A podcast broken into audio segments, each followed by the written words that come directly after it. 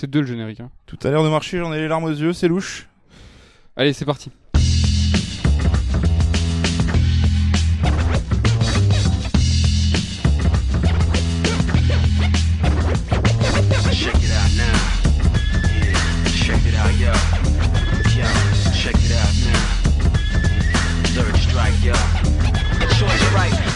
Bonjour à tous et bienvenue dans Third Strike numéro 12.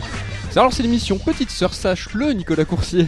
Je ne le savais pas. Petite sœur de sœur d'émission où on est un petit peu plus à la cool, un petit peu plus tranquille, c'est un peu l'émission actu que j'aime dire. j'aime la désigner comme Une ça. émission un peu chill euh, qui ne demande pas du tout 3 heures de préparation. hein, Pas du tout. On va, on va commencer tranquille parce qu'on est un peu essoufflé. Là, il y a eu un gros setup et un petit stress. Pour ceux qui nous écoutent en podcast, sachez que nous sommes en live. On a 9, allez, un peu plus, 12 minutes de retard. Et t'as couru partout euh, pour tout, euh, pour tout euh, bah, faire en sorte que bricoler pour que ça marche. Je te Qu'on remercie. mais tu m'as bien aidé. Est-ce que tu vas bien? Je vais très bien, très bien. Le très stress retombe tranquillement. euh, après- mais c'est toujours cool d'enregistrer Sir Strike et donc c'est plus la phase d'avant qui est chiante, mais une fois que c'est lancé après, Voilà, très, on bien. va se mettre bien. Vous, bien. connaissez le principe, on va parler de, des jeux auxquels on a joué récemment. Il y a deux spots aujourd'hui importants, c'est DMC5 et Sekiro. Et on n'est peut-être pas d'accord sur tout. Et on n'est peut-être pas d'accord sur tout. Vont suivre euh, les on the spot où je vais poser des questions à coucou. Euh, il va y avoir des cartes blanches, des cartes noires et les vrais débats qui, je pense, euh, on va être encore dans l'actualité. questions qui dérangent. Pour des questions qui dérangent et pour une fois on sera dans l'actu, euh, restez euh, connectés. Euh, sur Strike c'est aussi une émission qui commence direct, il n'y a pas de tunnel de news. Nicolas Coursier, est-ce que tu as joué à DMC5 Devil May Cry 5, le dernier épisode de, de Beat'em All bien connu de Capcom on, on rappelle pas ce que c'est, hein, je viens de le dire.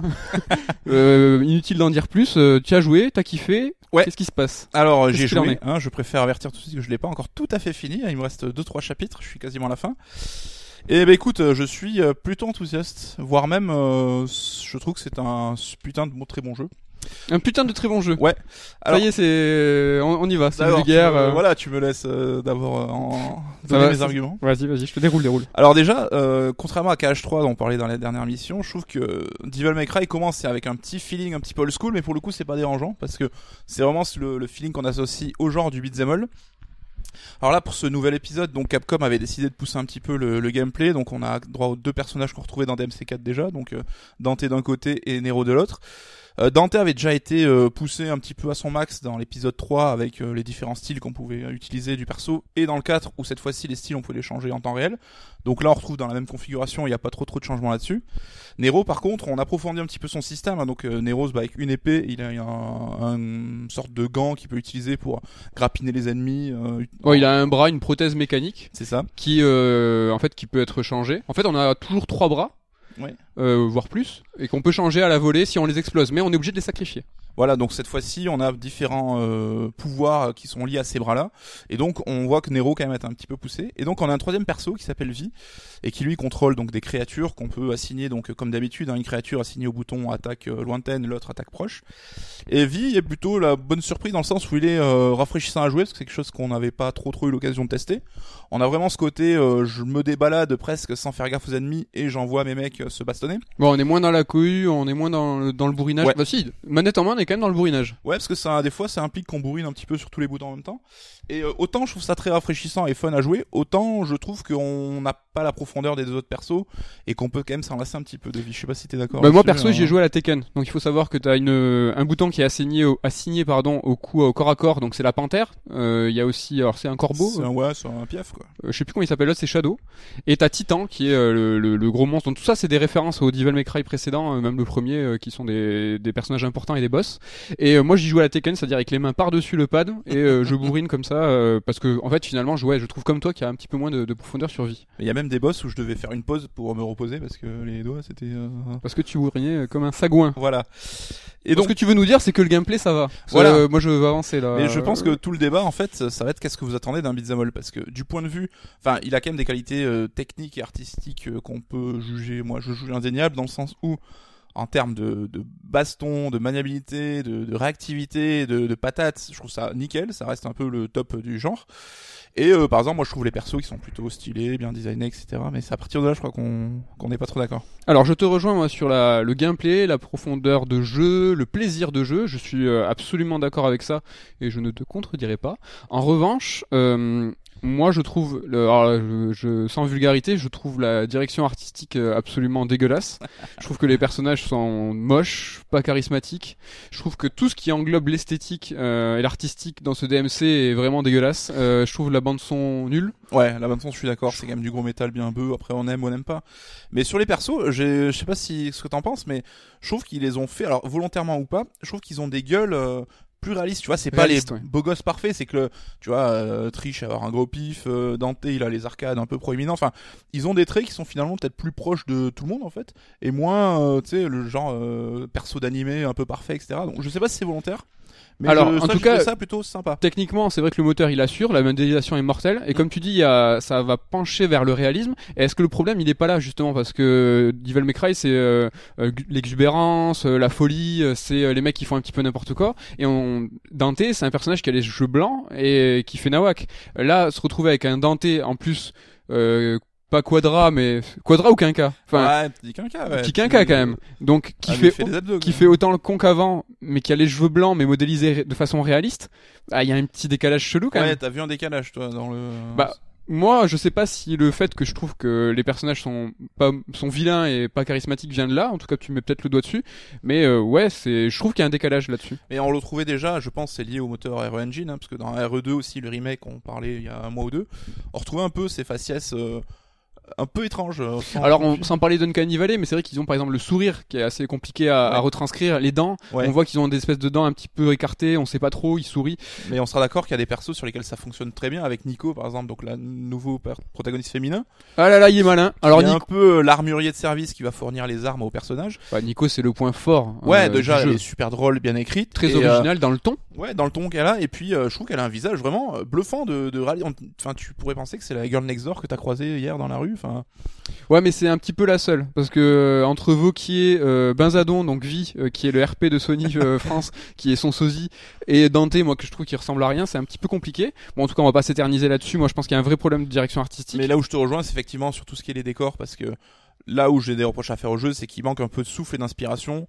On traverse au départ une ville, euh, donc euh, avec une variété de décors assez limitée, et on arrive très vite dans des cavernes un peu dégueulasses. J'en place une vite fait pour dire que le premier tiers qui est dans cette, c'est justement cette ville délabrée et qui est envahie par cet arbre où on est à l'extérieur est déjà dégueulasse. Ouais. Et il faut savoir que toute la mo- seconde moitié du jeu, on est dans cet arbre, c'est tout aussi dégueulasse. Euh, en fait, c'est des variations de couleurs. C'est absolument pas varié. Le jeu justifie ça parce qu'en fait, euh, chaque personnage euh, vit la même aventure mais euh, de façon parallèle. Ouais, et donc il faut dire quand même le scénar un peu flingué avec des, des, des, des retournements que tu vois un peu à deux bornes, mais bon, c'est pas pour ça qu'on va y en vouloir. Mais euh, ce level- côté narration un peu euh, anarchique qui apporte pas finalement grand chose, Non. et t'as l'impression de faire du surplace, tu vois, de jamais progresser dans la quête. Et là, moi qui suis bah, à trois missions de la fin, bon toi tu l'as fini, mais j'ai l'impression que c'est pas passé grand chose en fait. Mais est-ce qu'ils avaient besoin de tant de jeu? Est-ce qu'ils avaient besoin que chaque personnage ait son moment? Donc du coup, ils ont un petit peu bricolé ça comme ils pouvaient en se disant ok. Parce que hein. au niveau de l'écriture, c'est quand même un autre challenge de se dire ok, ok, on va proposer trois personnages avec trois euh, lignes de temps différents. Mm. Après, il y a quand même euh, bon 20 missions, donc chacun personnage doit avoir 6-7 missions. C'est pas énorme en soi. Non non. Donc euh, je peux concevoir qu'ils aient voulu quand même qu'on puisse explorer un petit peu chaque perso, même s'il y a certains endroits assez rarement où on peut, on a le choix en fait euh, des armes et euh, on peut choisir celui qu'on veut. En termes de level design, je suis désolé aussi. Je rappelle, hein, au niveau gameplay, c'est incroyable. Hein, mais level design pour moi, c'est le niveau zéro du jeu vidéo. On n'est pas dans KH3. Ouais, ce que j'allais dire. Salut Damien, ça fait plaisir. KH3? Euh, c'est- c'est c'est pire que KH3, c'est-à-dire que Ah, pire non. Si, c'est pire que KH3. C'est pire que KH3, il y a rien, c'est plat, il y a y a pas d'énigme, il y a pas de en termes de game design de de de de- d'évolution, c'est-à-dire que qu'est-ce qu'on nous demande de faire pour passer au niveau d'après Il y a rien. Euh, à un moment voilà, il y a des espèces de moules géantes où il faut mettre un tic dedans pour pouvoir passer. C'est à l'ancienne, il y a des arènes, des combats, le brouillard euh, s'estompe une fois que tu as battu les combats, il y a pas de souci là-dedans, c'est qu'est-ce que vous cherchez dans un et qu'est-ce qu'on recherche dans un beat'em all 3D Mm. euh, moi, je pense que le problème maintenant arrive. Enfin, c'est ça le souci, c'est que un beat'em all 3D, quand à côté t'as Bayonetta, par exemple, qui propose euh, une profondeur de jeu, certains diront un peu moindre. Moi, j'ai pas le niveau pour le juger. Pour moi, c'est la même chose. C'est des, Oui, un, oui, oui. c'est un Et beat'em all 3D Enfin, super profond. Ouais, ouais, carrément. Euh, mais Bayonetta, euh, en toile de fond, euh, il y a toujours un truc exceptionnel qui se passe. Euh, niveau technique, ça assure. Niveau narration, c'est hyper fun et, et décomplexé autant que DMC. Donc euh, là, sur ce plan-là, je m'y retrouve. Mm. Enfin, moi, je trouve qu'il y a un delta mais incroyable entre Bayonetta et DMC 5. Euh, bah, ça dépend, euh, ça dépend du joueur, je pense, qui, qui va tenir la manette. Et est-ce que euh, on veut le juger par le simple angle du prisme, par le simple simple prisme, c'est dire. prisme de l'angle. Le simple prisme du beat'em et dans ce cas-là, je recommande DMC5 sans sourciller parce que au-delà du fait qu'il est super carré, t'as quand même déjà une marge de progression assez oh, assez ouf. Après, si euh, on, s'est- on est plus en amateur euh, léger, peut-être un peu comme nous, tu vois, où on aime bien, mais sans forcément que ce soit un genre de Je prédilection. t'en prie, t'as écrit un livre sur DMC quand même. Et on a, Euh, oui, mais on- n'a jamais été dans, dans le côté, on va poncer euh, des MC4 pour aller faire des, des, des, des trucs sur YouTube, etc. Bon, c'est intéressant que tu abordes ce sujet parce que euh, certains pros et vraiment euh, férus de DMC euh, disent que euh, DMC 4 est le plus profond et qu'aujourd'hui encore il y a des, des nouveaux combos qui sont découverts, des nouveaux euh, des, des personnes qui poncent le jeu. Alors il y a peut-être deux trois personnes dans le monde qui y arrivent, mais euh, est-ce que c'est ça DMC finalement? Est-ce que c'est euh, une Bah, profondeur absolument abyssale où finalement il y a que trois personnes qui vont pouvoir en jouir, mais DMC comme la plupart des personnes le jouent, en fait, euh, c'est plusieurs runs, déjà, précisons-le. Une fois que tu finis le jeu une fois, tu dois le recommencer. Et euh, il faut savoir, petite parenthèse, c'est, je sais pas si c'est un spoil. Bon, sachez qu'au boss de fin, il y a un tuto. C'est-à-dire que tu as un boss de fin, et pendant que tu fais le boss de fin, tu as un tuto. C'est-à-dire que le jeu, concrètement, la- les créateurs te parlent et te disent, T'as mec, pas fini ta route, mec, tu loin de là, que- quoi. tu fais que commencer. C'est ça qui te, qui te raconte. Mais euh, j'avoue que moi, je le finirai, je vais pas le refaire une seconde fois. J'ai passé un très bon moment, mais je dirais que je, je suis encore un petit peu nostalgique de, du premier DMC, qui avait cette ambiance euh, gothique où on se baladait dans ce château, il y avait un peu une unité de lieu, et euh, j'aimais mais bien ces petits tics qu'il avait gardés de son héritage Resident Evil, tu vois. vas dire, c'est les reliquats de, de R4. Avec euh, quelques objets, c'était léger, mais t'avais quand même quelques objets à trouver, des clés pour ouvrir des passages, et euh, je, je, ça reste pour moi quand même euh, la- l'ambiance que je préfère dans un DMC, quoi. Donc du coup, jouer à un DMC uniquement pour son gameplay, moi je le compare à, par exemple, imagine-toi Metal Gear Solid, euh, le mission spéciale, où en fait euh, t'as un jeu d'in- d'infiltration vraiment au cordeau, euh, calculé pour te proposer des niveaux vraiment étudiés pour l'infiltration, mais où derrière euh, tu as un fond quadrillé, absolument euh, du vide. Mais euh, t'es là pour le gameplay, j'ai envie de te dire. Ouais, Donc ouais, euh, vas-y, ponce ça. Pour moi, DMC5 c'est ça. C'est euh, du vide artistique, mais une profondeur de gameplay euh, vraiment euh, très importante. Ce qui, à mon, à mon sens, et pour moi, est complètement bloquant. C'est-à-dire que je l'ai fini une fois, je l'ai recommencé en, en Son of Sparta. Bah, j'ai fait trois missions, j'arrête quoi. Ça- Ça, le, le- ce qu'on me propose en plus. Je vois, qu'il y a un- je vois qu'il y a un potentiel, mais j'ai pas envie d'évoluer là-dedans. Oui, t'as pas eu la, la carotte qui t'a motivé euh, là-dessus, quoi. Exactement. Je peux juste, euh, tu me permets de conclure sur le côté euh, background. Alors, je pense que vous êtes pas nombreux à kiffer le background et le scénar des DMC, mais lui, pour le coup, c'est vraiment un épisode qui essaie de faire la somme de tout ce que la saga a proposé avant, euh, exclu évidemment l'épisode de Ninja Theory, hein, qui est vraiment euh, un peu hors hors du truc. Et ça fait même le lien avec la série animée que je pense peu de personnes ont vu. Nous, on l'a essayé de taper pour le bouquin, c'est vraiment pas ouf. Ouais. Il y a vraiment juste l'épisode 2 qui est passé sous le tapis parce qu'il a cette triste réputation. Mais euh, pour le coup, si vous êtes un peu euh, fan, comme certains fans, mecs sont fans du, du jeu de du mode scénario de Mortal Kombat, euh, bah, ça peut vous faire triper quoi. Donc Mais c'est marrant que tu parles du DMC de Ninja Theory. J'ai pas envie de faire une petite réhabilitation, mais on lui crache pas mal dessus. Euh, c'est pas stylé de dire que DMC celui-là il est cool parce qu'il a pas la... c'est pas un jeu Jap. bah il y a eu un peu de snobisme et tout, mais enfin toi comme moi, euh, je sais bien, on, on l'avait adoré à l'époque. Et avec le recul, je me dis j'ai plus de en tête de moments un peu fous d'idées graphiques, de de séquences fortes dans le DMC Ninja Theory que dans John Horé dans ce DMC 5 je pense que c'est un excellent jeu et je le redis je le répète mais je vais pas m'en rappeler euh, vraiment tu vois. Le DMC 5 Ouais. Parce que moi dans le DMC Ninja Theory, il y a tout ce qui manque à DMC 5. Hormis le gameplay évidemment, je le répète, mais euh, moi j'avais pas par exemple moi j'étais pas de, de cette école du skill là euh, pour me dire OK, je vais poncer DMC parce que je suis capable de poncer des jeux, il y a des on va arriver sur des titres Ah où oui, euh, je peux euh, les- je peux les faire euh, des dizaines et dizaines de fois pour justement poncer ce gameplay là et, a- et, et apprécier cette cette profondeur de champ de ça veut rien dire de jeu. profondeur de jeu. Mais là voilà ça il me manque il me manque euh, il me manque du fond il me manque un univers il me manque euh, de, de la DA donc un petit peu mitigé au final pour tout si on fait le bilan global quoi.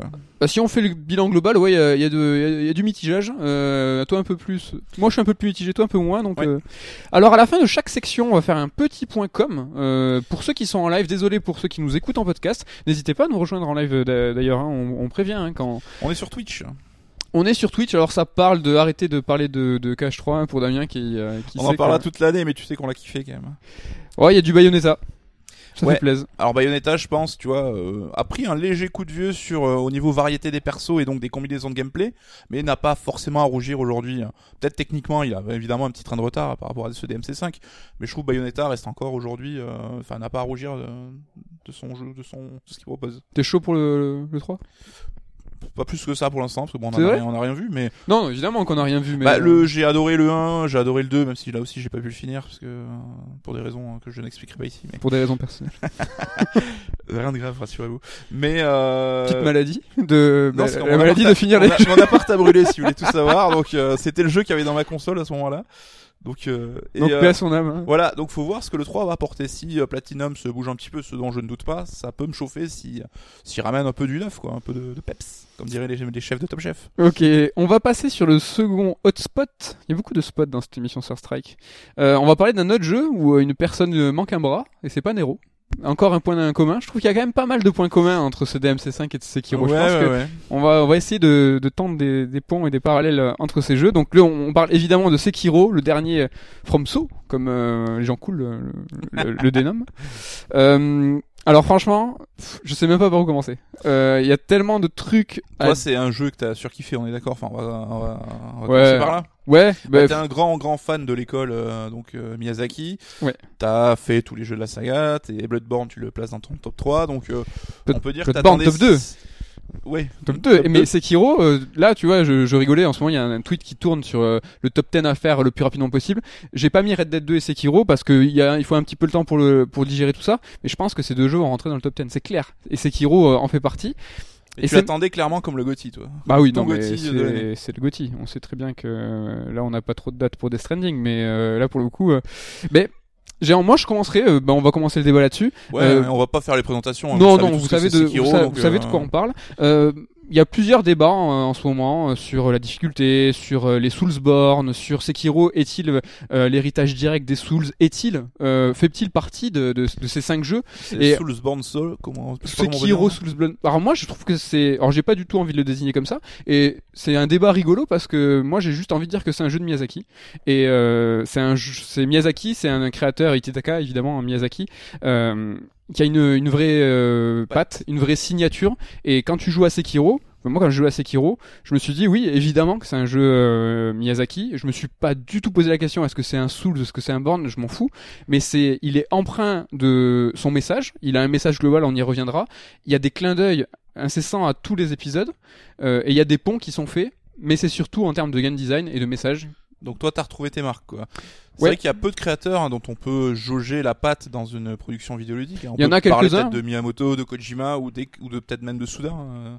Mais Des jeux où dès que tu y joues, tu dis ok, ça y est, je suis dans l'univers de ce créateur-là. Encore Et une fois, un petit big up à Damien, mais David Cage, par exemple, euh, personne ne se pose la question de savoir si Beyond Two Souls et Detroit sont dans le même univers. Peut-être certains se le posent, mais on sait tout de suite euh, que c'est un jeu David Cage. Oui. Euh, et est-ce que c'est pas le plus important? Et aujourd'hui, quand on est en recherche d'identité, du ce qu'est le jeu vidéo, ce qu'est les créateurs de jeux vidéo, l'art et ces conneries, euh, c'est hyper important de savoir Mikami ouais euh, puis euh, évidemment un créateur euh, aussi très important de savoir que c'est un jeu signature ça c'est ça m'a vraiment sauté aux yeux Et euh, ben, moi, juste pour euh, deux secondes euh, en placer une euh, pour ma paroisse, j'ai joué un peu le rôle du, du, du nouveau nouvel arrivant sur ce, ce projet-là parce que j'ai pas touché au Dark Souls. J'avais tenté Bloodborne, mais je m'étais pris deux claques dans la gueule, donc j'étais pas allé très très loin. Et justement, j'ai abordé Sekiro avec euh, un peu les yeux du, du nouvel arrivant. Et euh, je pense que je pense, enfin, je pensais pas que j'allais accrocher. En fait, bon, j'ai joué à peine 4-5 heures, donc euh, mon avis vaut ce qu'il vaut à ce stade. hein. Mais j'ai accroché parce que euh, Enfin, là, on aura tout le débat sur la difficulté tout à l'heure, mais j'ai appréhendé le jeu. Je pense que le côté infiltration a été un peu le pont qui m'a, qui a pu me faire entrer dans Sekiro parce que ça a été quelque chose auquel me raccrocher, auquel je, je connaissais, tu vois, j'avais déjà fait des jeux vidéo comme ça. Tu sais, tu te caches dans les forêts, tu te planques, tu marches, euh, machin. Donc ça a été un peu le, le point d'entrée qui m'a euh, fait dire, ok, ce truc-là, c'est identifié. Donc maintenant, je vais un peu rentrer dans le jeu. c'est ce côté sneaky qui t'a plu euh, le fait que l'infiltration c'est quelque chose euh, c'est le que j'aime bien, point d'entrée là que t'aimes bien Voilà. Et après, euh, pour parler de mon expérience de jeu, en tout cas, c'est que j'aborde un petit peu le jeu comme des sortes de, de mini hubs qui seraient connectés et qu'on poursuit le long du chemin. Et je vais avoir plusieurs phases un peu dans l'exploration. Où la première, euh, la première phase va être justement ce côté exploration euh, caché, où tu, tu restes dissimulé pour essayer d'appréhender les lieux, de voir un peu où sont les ennemis, repérer les patrouilles, etc. Après, à chaque fois, évidemment, tu meurs 50 millions de fois, donc tu reviens toujours au point précédent, et donc tu vas recommencer. Moi, la seconde phase, ça va être faire usage de, de, de ce que j'ai acquis euh, comme expérience avant pour essayer de, de tuer les gens, mais de manière la plus discrète possible. Et là, c'est un peu, je trouve, un petit côté puzzle game, tu vois, où tu vas te dire, je vais prendre tel chemin, déclencher tel truc, aller voir tel mec pour finalement en débloquer. Et t'as une approche un petit peu, je trouve, euh, bon, sans parler d'approche cérébrale, hein, mais qui si, nécessite carrément. euh, de, de la concentration, de la préparation et de la minutie. Et quand t'as fait un petit peu le tour et que t'as nettoyé, que tu vas aller euh, récupérer, enfin traiter ton expérience pour en récolter des mouvements, etc. Là, t'as une phase un peu où comment je vais pouvoir traverser le niveau le plus vite possible et sans me faire toucher pour arriver à la section du boss et pouvoir me faire latter 50 fois, mais y arriver de la manière la plus optimale possible pour arriver à battre le boss et passer à la suite. Ça c'est super intéressant le fait que tu t'es dit à un moment donné ah mais finalement je suis pas obligé de tuer tous les ennemis, je peux aller euh, de façon euh, discrète au prochain à la prochaine statue pour pouvoir sauvegarder, peut-être reprendre la zone précédente que tu as fait très rapidement et la reprendre, euh, retuer tout le monde, re-explorer. Ouais. Mais en fait, tu as eu euh, t'as eu ce déclic de ah l'exploration peut aussi se passer comme ça.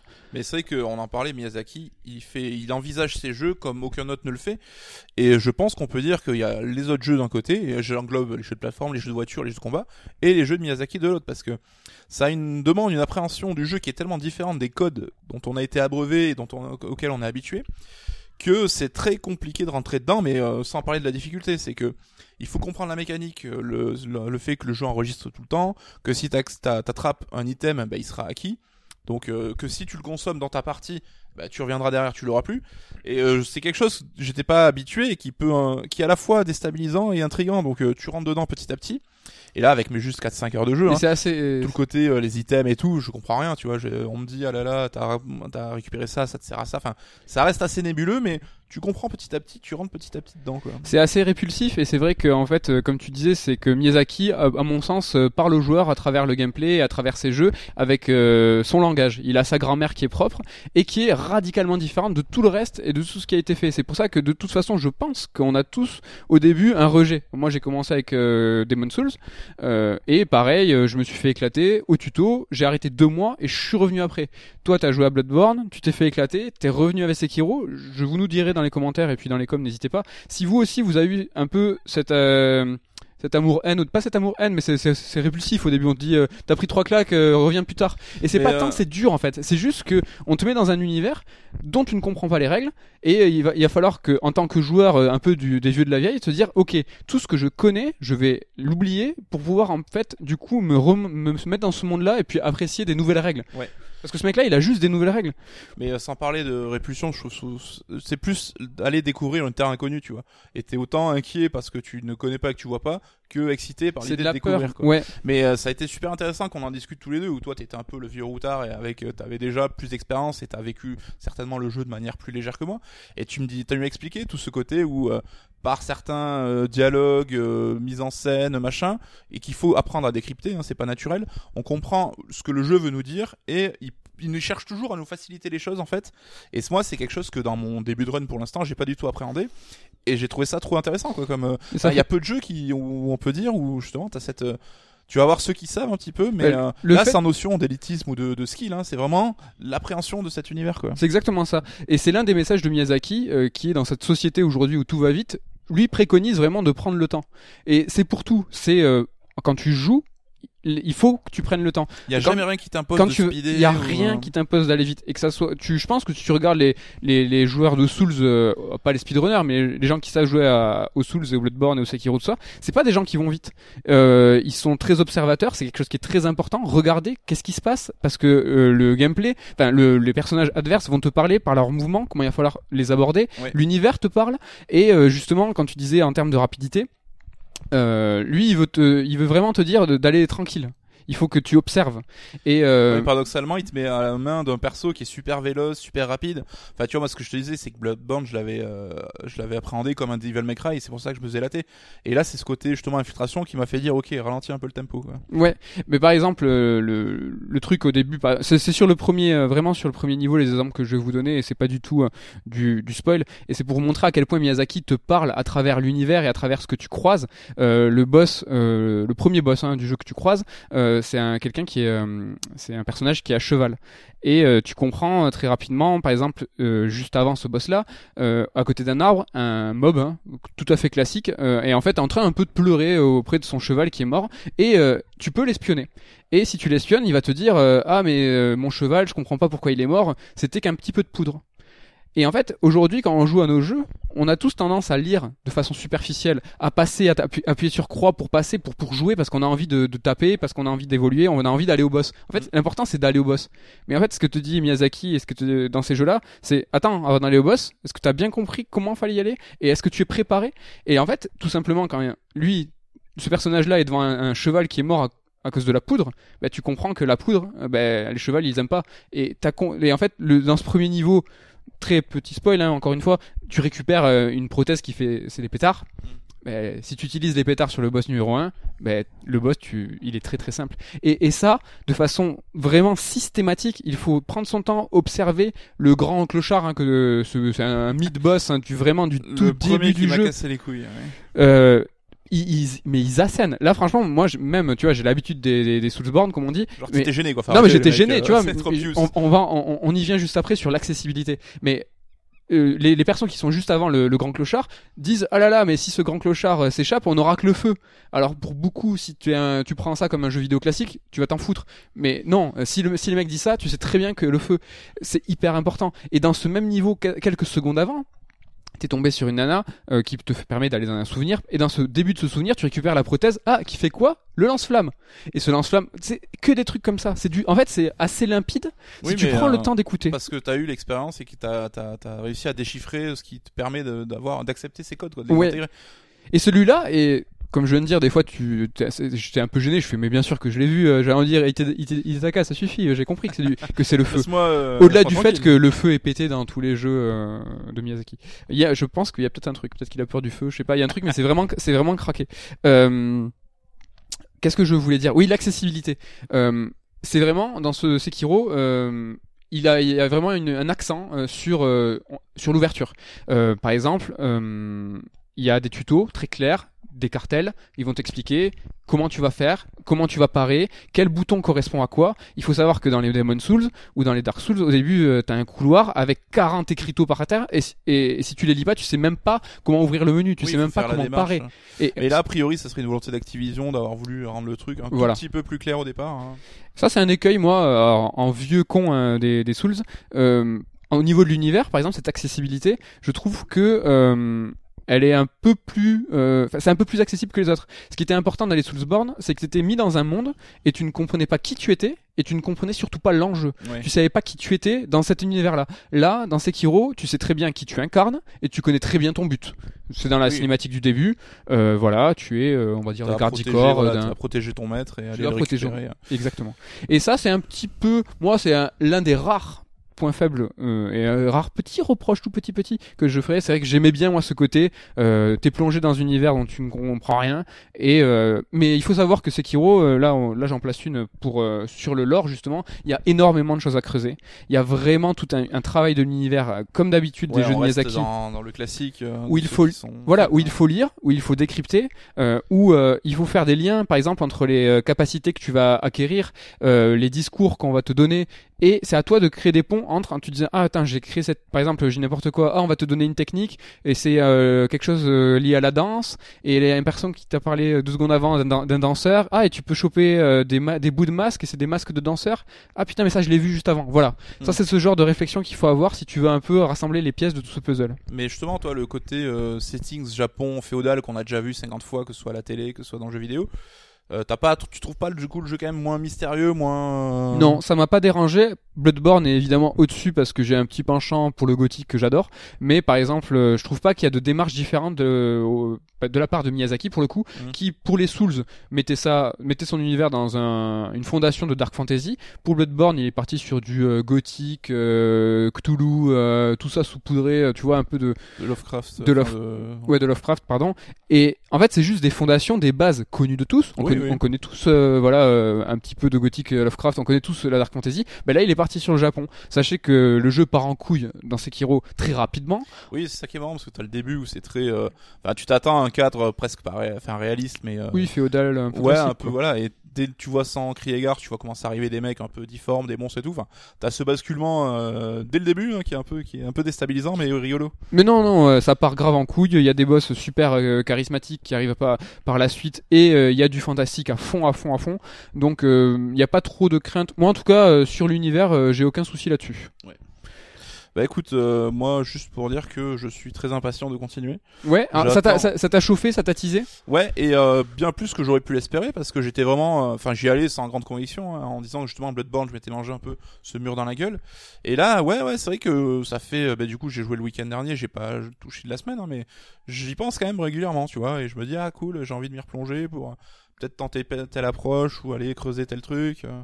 Donc je, enfin c'est assez rare aujourd'hui, je pense les jeux qui qui restent un petit peu une fois que t'as éteint ta console, tu vois. À Ah bah là, euh, là, c'est tu vois, typique je- des jeux Miyazaki. je joue Assassin's Creed Odyssey et que j'adore donc euh, c'est pas du tout un tacle mais c'est le jeu tu sais tu sollicites une autre zone de ton cerveau quoi tu joues presque en mode euh, détaché Automatique. en fond euh, voilà quoi t'es- les dialogues Mais la bats les ligne de conduite euh. des Assassin's Creed et les codes qu'elle respecte sont ces codes finalement très très connus du jeu vidéo. C'est pour ça que t'as pas besoin de, de solliciter vachement ton esprit en disant bah, je suis un petit peu sur le qui vive. mais c'est rafraîchissant et je suis content d'avoir eu au moins une fois ce petit déclic pour l'un des jeux Miyazaki parce que j'aurais je serais senti un peu exclu si je l'avais pas eu du tout et que j'étais passé à côté de tous ces c'est des déclics. Tu en as eu deux trois, tu me les as expliqués et tu vas en avoir encore d'autres parce que je pense que les jeux Miyazaki en fait ont une logique qui est globale et euh, pour la petite histoire et je conclurai là-dessus c'est que Sekiro en fait euh, est euh, la pas l'aboutissement parce que je sais pas ce qu'il va faire après mais en fait suit cette ligne directrice des jeux Miyazaki depuis Demon's Souls. et qui raffine à chaque fois euh, Alors, en épurant c'est toi qui me C'est ça. euh, C'est que je pense vraiment que Miyazaki est dans une logique d'épure, de soustraction, où à en la fait, Damien Ueda, mais Damien il veut pas être content parce qu'il est pas d'accord. Bah, Damien, hein, pour ceux qui n'écoutent pas, Damien Méchery est membre de sœur des auteurs du livre, euh, co-auteur des livres euh, Dark Souls euh, dans l'écriture. euh, donc quand lui était auteur, moi j'étais son éditeur, et euh, c'est vrai que je lui avais parlé de cette théorie euh, du fait qu'il y avait une logique globale dans le gameplay de tous les, de tous. les- Il était pas trop d'accord, mais comme il, est pas là, il pourra pas répondre. Donc dommage pour lui. il est présent sur le Il sur est le présent, chat. mais pourtant il dit qu'il est d'accord avec ce que tu dis jusqu'à maintenant donc, non là il sera pas d'accord. En gros, je m'explique. C'est que euh, dans Demon Souls, quand tu commandes Demon Souls, euh, tu vas avoir, euh, t'es devant l'inconnu. Tu vas être, euh, tu vas jouer un personnage euh, qui est très faible. dans un milieu hostile dans un milieu hostile. Donc le premier réflexe que tu vas avoir, c'est de stuffer, jouer tank, t'armer très, de façon très très lourde. Au début, Miyazaki a mis une, une notion de poids. Et quand tu es très lourd et que tu joues le, chi- le bouclier levé, tu peux pas trop faire de roulade, tu es très lent, c'est très compliqué. Mais malgré tout, au début, tu vas quand même le faire parce que ça te rassure. Petit à petit, Demon Souls, Dark Souls, et quand tu vas commencer à jouer à ces jeux et que tu vas te sentir de plus en plus à l'aise, tu vas commencer à enlever ton armure, à te dire ah mais là je suis plus léger, je me débrouille bien. Alors d'accord, j'ai une moins bonne défense, si on me touche ça fait plus mal, mais je vais quand même pouvoir esquiver un peu plus. Ouais. Petit première, à petit, première étape première étape. Deuxième étape, tu vas dire putain mais en fait ce, ce bouclier, je peux en plus le lâcher. Pourquoi pas prendre par exemple de la pyromancie, la main du pyromancie. Rappelez-vous, c'est pété la pyromancie. Miyazaki vous dit mais utilisez le feu, c'est plus facile. Donc euh, tu dis ah t'as plus, t'as plus de bouclier mais tu vas utiliser la pyromancie. Ah cette seconde même sert à rien. Ah je suis plus léger, je peux faire des roulades. D'accord. Pour moi la logique est après Dark Souls, euh, Demon Souls, Dark Souls 1, Dark Souls 2, personnellement, moi j'étais en mode full léger, je faisais des roulades et j'étais déjà un peu virevoltant et j'ai cette sensation que Miyazaki c'est le message qu'il veut te faire passer parce que quand pour être le plus à l'aise dans un Souls, c'est comme ça qu'il faut jouer à mon sens. Et c'est là où arrive Bloodborne et qui Bloodborne confirme un peu, ce côté, confirme euh, un peu le truc. Ah, tu n'as absolument pas de bouclier. Il y a même un objet à un moment, c'est un bouclier en bois, c'est un gros toll. Et là, en fait, il t'explique qu'avec euh, cet objet, euh, donc euh, cette arme à feu, n'est pas tellement pour tirer à distance, mais pour pouvoir contrer. Et rappelez-vous, c'est Kiro, ça arrive. Et là, tu es encore plus virevoltant, encore plus léger. Ah, ça, ça, ça, là, ça confirme vraiment ce que je disais. ça, C'est, c'est quand même, c'est assez, à mon sens, assez logique. Et là, Sekiro arrive. Et dans cette idée de soustraction, juste Bloodborne avant, euh, il y avait moins de builds. Dans, dans les Souls, rappelez-vous, tu peux jouer un nombre assez important euh, de, de catégories de personnages, euh, magicien, tout, etc. Tu peux jouer tank, et tu t'as, et t'as des différentes strates de statistiques que tu peux euh, attribuer en fonction des niveaux que tu vas gagner. Mhm. Dans Bloodborne, t'avais déjà un petit peu moins de statistiques, t'avais un petit peu moins de build, tu pouvais par exemple jouer ésotérique ou ce genre de choses, ou full force par exemple, mais t'avais quand même moins de build. Là, on va dans cette démarche d'épuration. Et là, Sekiro, on n'a plus de build, on n'a plus de points de, on a plus de points de statistiques, et on a de toute façon plus de bouclier, on a euh, donc la capacité de sauter, donc de réellement sauter, c'était le cas avant, mais ça servait vraiment à rien. Là, tu peux vraiment sauter, tu peux vraiment esquiver, et il a dit, eh mais rappelez-vous euh, ce que j'ai fait dans Bloodborne de façon un petit peu euh, allez, je l'ai fait vite fait, mais là, l'ensemble de ma de ma logique, euh, ça va être sur l'esquive, et il se sert de ce de cette fondation, de cet univers féodal pour parler de de, de, de posture. C'est vrai que le, le côté martial, c'est quelque chose de très important dans les Souls, Mm. et là, il le met en exergue encore plus par son univers. En Et fait, euh, serait- Est-ce que c'est pas justement cette épure là qui l'a amené vers le Japon féodal en fait plus une conséquence c'est vrai peut-être. choix initial? Ouais, je- euh, franchement, j'aimerais vraiment savoir être une souris pour savoir si c'est pas aussi euh, Activision qui a dit euh, franchement le Japon c'est stylé. Oui, parce qu'on sait que le projet crois a pas. démarré comme un nouveau Tenchu avant de s'en détacher finalement euh, par certains aspects. J'y crois pas trop. Mais, Mais, je pense euh, vraiment qu'il est dans cette épure et je suis hyper curieux de savoir de connaître la suite. Ouais, mais euh, tu vois pour la blague, hein, euh, dans Sekiro, tu peux te balader vite et passer de boss en boss. Est-ce que l'étape d'après c'est pas Shadow of the Colossus, tu vois? Un univers avec des boss où ton perso t'es assez, euh, t'as pas grand chose à ta disposition. euh? Alors il faut savoir, euh, et si vous avez le livre de, lu le livre de Damien, que Miyazaki euh, a eu le déclic du jeu vidéo en jouant à Ico. Donc il a Ueda dans son cœur et c'est lui qui lui a donné le déclic en disant non mais en fait le jeu vidéo il y a des choses à faire. Donc euh, que ça arrive à un boss rush ne m'étonnerait pas. Tu peux jouer Et Ueda a vraiment conceptualisé cette idée de soustraction, euh, complètement. de design par soustraction. Et là aussi, bah, Damien encore lui, hein. comme quoi il y a des liens. hein. En parle dans son, dans son bouquin dédié. Mais euh, ça fait super réagir en tout cas. Je vois Ouais. Sekiro, là, vous On va faire euh, un, on va faire un petit point euh, On va commentaire. un petit peu remonter dans les coms euh, pour suivre un peu ce que vous nous avez dit. Alors, on va revenir dessus parce que bah, Sekiro, ça vous chauffe. Euh, alors, je lis Arrêtez Cache-Froid. Ah non, je rigole. C'était, c'était juste avant. Oui, Damien parle pour les auteurs justement Ueda, donc on en vient au final, hein, mais Ueda fait évidemment partie des auteurs qui ont une patte et qu'on reconnaît euh, immédiatement. On nous parle de verticalité. Qu'est-ce qu'on appelle la verticalité? J'entends ça tout le, euh, tout le temps. Ouais, alors c'est euh, au niveau du, game, du level design, donc Sekiro joue beaucoup sur les hauteurs, Mm, mm. et donc on peut, euh, avec le grappin, monter dans- sur les arbres, passer sur les toits, et ça justement, cette appréhension des environnements est très importante parce que t'as plein de chemins différents d'embranchement qui vont te permettre soit de contourner des trucs, soit d'a- d'aller explorer des zones où il y a des choses cachées, et on joue vraiment sur une notion de hauteur qui est assez intéressante. Ouais, euh, il faut savoir que on entend un petit peu dire qu'il y a moins d'exploration que dans les anciens jeux. Euh, Il y a beaucoup, beaucoup de choses cachées. Euh, on les découvre même après un second run. Là, moi, je suis à la fin du second run. Je découvre encore des coins. Euh, c'est vraiment dingue. Le, le, le grappin aussi qui pourrait être une déception pour certains parce que tu te dis ouais mais j'ai un grappin mais je peux pas le, le bah, me grappiner partout. Ouais, mais ça aurait été trop le bordel. Hein, trop Bah, je pense tout simplement que c'est c'est une notion de contrôle. C'est-à-dire que Miyazaki, il sait très bien ce qu'il fait. Niveau contrôle de ce que peut faire le joueur, euh, il est quand même pas mal. Oui, et je pense chaque point d'accroche est pas anodin. chaque quoi. point d'accroche est pas anodin. Il sait exactement ce qu'on peut faire et quand on peut le faire. On peut péter le jeu. Je suis sûr qu'il il en est bien conscient. Ben, on Euh, voit qu'il y a déjà des, euh, des, euh, comment on dit, des speedruns qui sont descendus à, en dessous de une heure pour terminer le jeu. Oui, Et d'ailleurs, on nous dit, euh, est-ce que c'est- on peut le voir comme un enchaînement de boss? Tu peux. tu peux, mais tu vas, tu vas, tu vas Ça perdre. va être compliqué parce que justement, euh, tuer les ennemis un peu lambda va te permettre de gagner d'expérience, même si c'est pas au sens traditionnel qu'on l'entend. Tu, tu deviens pas plus fort avec l'expérience, mais tu peux gagner des compétences particulières. Mais tu vas, tu vas surtout devenir euh, plus fort. C'est-à-dire que explorer ces zones entre deux boss euh, va te permettre de mieux appréhender ce monde, cet univers, mais aussi ce gameplay avec ces différentes capacités que tu Oui. vas, que tu vas pouvoir euh, contrôler. Plus fort en termes de skill, pas en termes de statistiques. euh, Du coup. Non, non, plus fort en termes de skill. Mais de toute façon, c'est super intéressant. C'est que euh, dans tous les, les Soulsborne, euh, t'as un premier boss après le tuto qui t'éclate. Euh, et il faut savoir que ce boss, normalement, tu peux le tuer. Là, dans Sekiro, c'est exactement la même chose. Après quelques minutes de jeu, tu tombes sur le bo- sur un boss euh, qui te qui te qui te viole et c'est très très euh, très très humiliant. Euh, là, dans mon second run, ben, je me suis mis un, je me suis dit, je vais le tuer. Bon, j'ai mis 50 fois, mais je l'ai tué. Bizarrement. Euh, dans DMC5, on va réussir enfin à aller faire ces petits ponts. Euh, Il y a plusieurs fois dans DMC5 où tu te, te bats contre le boss final. Et comme dans tous ces jeux où tu, au bout de deux secondes, tu, tu commences à taper le boss et tu dis putain mais j'ai gratté absolument pas sa barre de vie. Tu dis, Euh, ok, c'est impossible. Je vais me faire. c'est tuer, impossible. Scénarisé comme Je ça. vais me faire tuer, c'est scénarisé, une cinématique va partir. Dans DMC, ça arrive trois fois, je crois. Et à mon sens, dites-moi si je dis des bêtises dans les coms et tout, je pense que c'est impossible de les tuer parce que euh, tu, le scénario veut que tu ne puisses pas les tuer. En revanche, dans Sekiro et dans les Souls, ce boss que tu as au début du jeu, tu peux le tuer au début. C'est juste que c'est ta personne, c'est toi en tant que joueur qui a changé. Tu t'es modifié, tu es devenu meilleur et euh, le jeu te le prouve. Il te met la même chose devant les yeux à plus ou moins 20 heures. Il te dit, ben regarde comme tu as changé. Tu as, euh, tu peux, tu peux le tuer. Et ça c'est super, super important. Et c'est là où je trouve que vraiment vis-à-vis de DMC, pour le coup, euh, il y a une là pour le niveau de, de contrôle de gameplay et de ce que propose le jeu, c'est intestable. Et on nous parle justement euh, de la récompense de la furtivité. Pour le coup, je suis moins d'accord dans le sens où j'ai apprécié le côté furtivité qui m'a permis de rentrer dans le jeu, mais je trouve qu'il montre volontairement, enfin ses limites et c'est volontaire.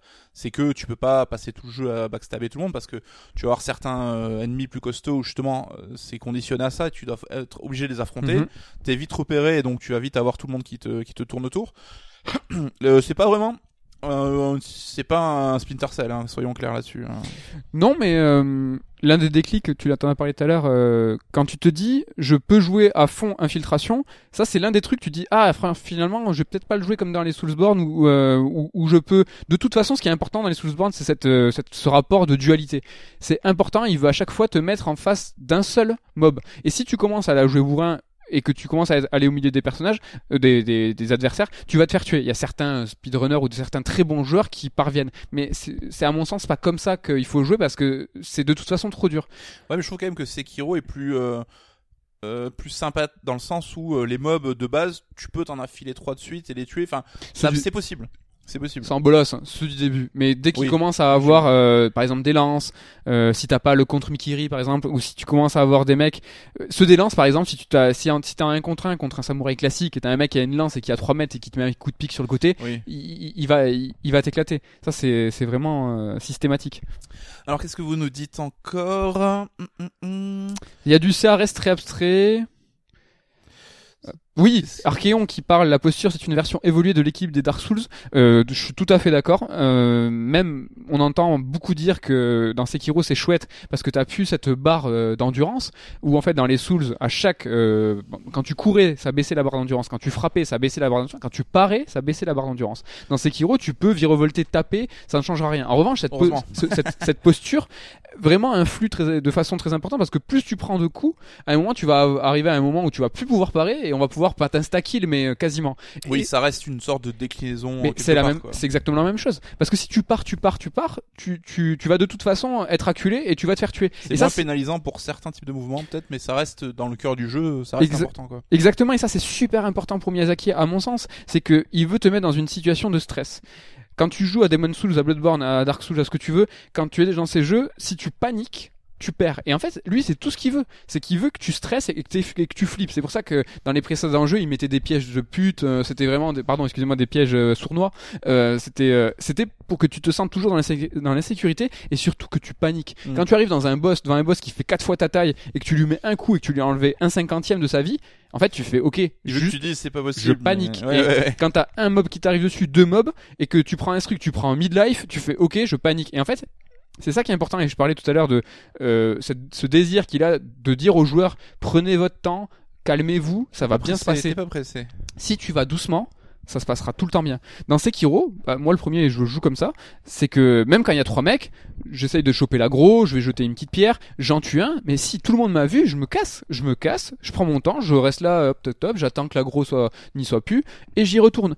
Pareil pour Bloodborne, il faut y aller tranquille, être dans l'observation, et c'est super important dans le système de combat par exemple, où là, il faut être extrêmement précis. On en a même, pas, parlé du système de combat, alors que DMC, on a dit que c'était le truc le plus important. Dans Sekiro, c'est vital aussi. Mais justement, Damien dit que ça il était d'accord avec ton ta façon de voir les choses, mais que dans Sekiro, on a certes plus de bouclier, mais la parade est quand même au cœur du gameplay plus que l'esquive. Ce qui est vrai. Alors, ce qui est vrai, mais, alors, euh, je trouve que le bouclier, t'as quand même une notion euh, de défense et de d'attentisme, là où l'esquive, enfin le la parade justement t'impose d'être plus actif et de prendre des risques en fait quoi. Ben, Bloodborne, mais ça aussi, hein, je reviens sur ma petite théorie. Bloodborne te disait quand tu prends de la, quand, quand tu prends un coup, tu perds de la vie, mais si tu tues, si tu vas euh, contre-attaquer très rapidement, tu vas pouvoir récupérer la vie. Il va, il nous a très rapidement dit Miyazaki, contre-attaquer, soyez agressif, ça va payer. Là, dans Sekiro, si tu joues agressif, une fois que tu as, euh, pas quand tu euh, fais des, des backstabs, mais quand tu es dans, en, en confrontation par exemple avec un boss ou un seul mob, si tu joues agressif, c'est super payant parce que tu, quand les mecs, en fait justement cette panique là t'es là tu vois qu'est-ce qu'il fait le mec en face de moi? Mais si tu observes vraiment bien ils sont très très très lents quand ils commencent à faire des coups tu- il faut que tu puisses voir ah ok ça c'est un coup vertical ça c'est une balayée c'est un coup horizontal et volontairement tous les personnages du jeu sont extrêmement lents pour que tu puisses justement dire ah je vais sauter pour éviter ce coup Oui, horizontal extrêmement Je- euh, t'exagères un peu le. Mais non. C'est pas évident. non Et ça demande une clairvoyance. non non Archéon, salut. tu, tu- Euh, ça demande une clairvoyance euh, qui est pas évidente quand même. Hein. Je- Toi, je pense que t'es plus Enfin, moi, j'ai du mal à quand même à anticiper, euh, tu vois, le, la balayette ou le coup. C'est la panique. euh. Je te jure, c'est la panique. Quand, quand tu vas recommencer le jeu, je te dis, la prochaine fois, tu te mets devant un mid-boss ou un boss et tu te, tu bouges pas. Et tu te dis, ok, je m'en fous, je vais mourir, de toute façon, ça arrivera. Je vais juste essayer d'analyser l'animation de, de ce boss-là et de ses coups. Tu vas voir qu'il va y avoir le kanji pour te dire, hop, ça pop, attention, c'est un coup imparable. Il va armer et tu vas avoir, par exemple, euh, les mecs à la lance, quand ils ont leur lance qui scintille, là tu peux faire par exemple un contre Mikiri, c'est quand tu mets le pied sur la lance, par exemple, ou sur un coup des stocks. C'est hyper lent. Quand tu l'as compris, c'est hyper lent. C'est juste que il, il te, il faut pas baliser. Oui, mais tu vois la matrice, toi, je pense. Non, non, mais vraiment, hein, je, c'est pas une question de, c'est pas une question de matrice. On continue un peu avec euh, vos remarques. 34 minutes pour le speedrun. Waouh, c'est pas fini en plus. Ça c'est hyper, c'est hyper rigolo. euh, en, en parlant de speedrun, euh, il y a par exemple euh, un YouTuber Atomium qui s'est mis dessus. Au début, il était, il était un petit peu en galère, même dans le jeu au tout début. Et là, par exemple, il est en train d'essayer en ce moment de faire des, un speedrun du jeu en moins d'une heure. J'ai vu tout à l'heure qu'il était à 1h05. Euh, même le speedrun, tu vois, euh, je vais pas dire qu'il est accessible, mais si tu t'y filoches un peu, euh, Ouais, moi ça me dépasse parce que, enfin, il y a peut-être des, trucs que je que sais pas encore appréhender, mais te taper tous ces boss là en si peu de temps, mais bon, peut-être qu'il y a des choses que j'ignore, hein, peut-être qu'on peut prendre des raccourcis géants. hein. Bon, oui, c'est pas évident. La première fois en NG+, c'est facile parce que tu as accès au Mikiri, oui. Alors, faut savoir, hein, moi le Mikiri, si j'ai pas de bêtises, c'est le premier truc que j'ai acheté avec mon expérience. J'ai pas réussi à en placer un seul pour l'instant, donc. euh, On parle de cloche, hein, évidemment, ça c'est quelque chose qui est important pour ceux qui sont un petit peu à l'aise. Sonner la cloche, euh, ça sera un, un peu plus chaud, mais euh, ça sera un peu plus gratifiant. de ce que j'ai compris, je ne la sonnerai pas pour l'instant. Ce qui, alors là, euh, il y a un commentaire. Le jeu est agréable, c'est de surmonter euh, ce que tu pensais impossible. C'est exactement ça, mais on va mettre ça en pause parce qu'on va euh, tout à l'heure parler. euh, Alors, on va axer un peu plus sur le côté justement difficulté, pas difficulté. ouais, Euh, je pense qu'on a fait un petit peu le tour. Damien qui bolosse, ils sont pas là, faut pas exagérer. Non, non, si, si. Juste, moi, je, je, je, je- Mehdi serait l'élu. Je dis pas que les mecs vont à deux à l'heure. Je dis juste essayez sans baliser de vous placer devant un, un adversaire et, euh, et d'essayer d'analyser l'animation. Vous verrez que c'est pas si rapide et que c'est pas mutant. C'est juste qu'on a tous, mais moi le premier, je me fais éclater des fois, mais c'est que si vraiment tu te concentres, tu verras que le mec il a une amplitude de fou et que c'est tout à fait gérable. Bah, je pense qu'on a fait le tour. hein. Ouais, je pense que c'est, ouais, ça nous a, ça nous a chauffé Sekiro. Ouais, en Euh, tout cas, euh, vous êtes super chaud vous aussi. euh, C'est un jeu qui arrive à captiver comme l'ont fait tous les jeux de Miyazaki. Et c'est quand même euh, à noter. C'est un jeu qui fait, qui fait l'actu, qui sera sûrement le euh, qui s'est démarqué dès, dès le début avec sa difficulté, euh, dès, dès les Demon's Souls à l'époque où, euh, où il y avait des Prince of Persia, où il y avait des, euh, des Assassin's Creed, où toute cette vague de jeux euh, qui Ouais, était peut-être ouais, un peu plus Bah, encore accessible. une fois, une nouvelle approche euh, du jeu vidéo quelque part. Carrément. Euh, bah écoutez, c'était, je suis dégoûté. On n'a pas parlé, on n'a pas trop trop fait de points entre DMC et Sekiro, et j'avais vachement de trucs à dire parce que. parce mais que- ça, moi, je te le disais, les jeux ont des ponts, mais foncièrement, n'ont pas forcément trop de choses à voir par un point de vue gameplay. Mais jouer à Sekiro en, pendant la partie DMC, DMC a pris un petit coup de vieux quand même. Ouais, mais euh, par exemple, si DMC il faut le juger à l'aune de son gameplay uniquement, Sekiro te, pro- te propose un gameplay super profond et tout ce qui par exemple moi me manquait en termes d'univers, en termes de profondeur, de lore, en termes de de, cha- de personnages charismatiques et tout, bah Sekiro me le propose. C'est que euh, je retrouve, on n'est pas dans le même genre de jeu, hein, j'ai pas du tout dit ça, mais euh, c'est pas comparable et je trouve que DMC est un petit peu flemmard euh, et, et- et dit sous le couvert de ah on vous propose la crème de la crème du gameplay, c'est le top du top. Je suis d'accord avec ce côté flemmard, même si euh, pas sur le côté technique, etc., où il y a vraiment du boulot, mais petit côté flemmard. Non mais sans relancer, est-ce que DMC est pas plus élitiste que Sekiro? Parce qu'en fait, DMC, ce qu'on t'explique, c'est que faut faire DMC une fois. Ok, t'as fini le tuto. Maintenant, tu vas refaire la même chose. Bon, écoute, il y a pas d'univers, les persos sont bah, bif. Tu vas pas plus en apprendre et tu vas comprendre au bout de deux runs et puis trois runs à la Diablo. Tu vas augmenter ton niveau de difficulté et tu vas apprendre que le gameplay il est super profond. Sekiro, en fait, Sekiro, c'est la même chose, sauf que, en fait, t'as pas à refaire le jeu plusieurs fois. C'est que tu vas prendre, prendre une première claque au bout d'une heure en disant, ah putain, je vais recommencer la première euh, deux, trois fois. Oui, il te fait progresser en suivant sa chronologie, quoi, plutôt que de le faire par boucle. euh, Exactement. Mais tu vas commencer à creuser aussi l'univers, les personnages, et finalement, il y a un peu plus à creuser et la logique est un petit peu, enfin, un petit peu la même diff- same same. tu vois, j'ai pas l'impression. euh, c'est deux approches. Après, chacun y trouvera son compte.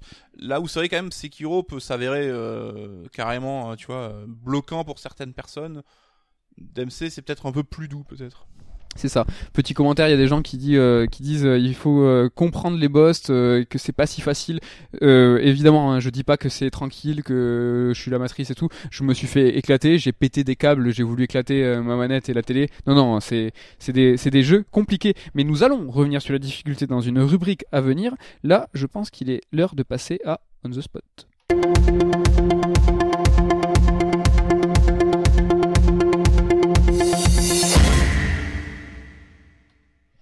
La rubrique On the Spot. Alors, il y a un petit touche euh, de caméra. C'est bon, coucou, est-ce qu'on est bon sur...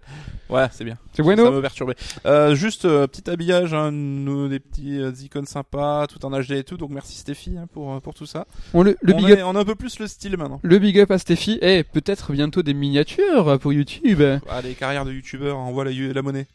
Envoyez la monnaie, abonnez-vous, mettez la cloche et faites des dons. Non, je rigole, hein, pas, pas besoin, mais la cloche c'est toujours sympa. On the spot, vous connaissez le principe, euh, quatre rubriques, quatre sujets numérotés de 1 à 4. Euh, Nicolas Coursier, coucou, ne les connaît pas. Il va devoir choisir le sujet. Oui. S'il te plaît, donne-moi un chiffre entre 1 et 4. Euh, je vais dire deux, je sais pas si j'ai déjà dit, mais deux.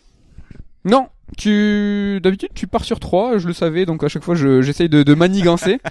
euh, alors, le sujet numéro 2, il n'y a pas de triche, je sais pas si à la caméra vous pouvez le voir, mais on va parler de l'Apple Arcade et de la nouvelle offre de Apple sur... euh, pff, alors comment dire c'est pas de la VOD du jeu vidéo, du Netflix du jeu vidéo, c'est toute fait- cette nouvelle proposition. Ouais, euh, ils ont euh, mis, enfin ils ont mis en place, qui n'est pas encore sorti, mais un service euh, à la Netflix, donc d'abonnement pour jouer à des jeux en illimité, mais des jeux un peu premium, c'est-à-dire euh, qui ont une plus-value, euh, des jeux un peu plus élaborés que ce qu'on peut trouver habituellement sur le store, et qui majoritairement aujourd'hui sont devenus par la force des choses des free-to-play, parce que les jeux payants sur le store ne marchent plus tellement.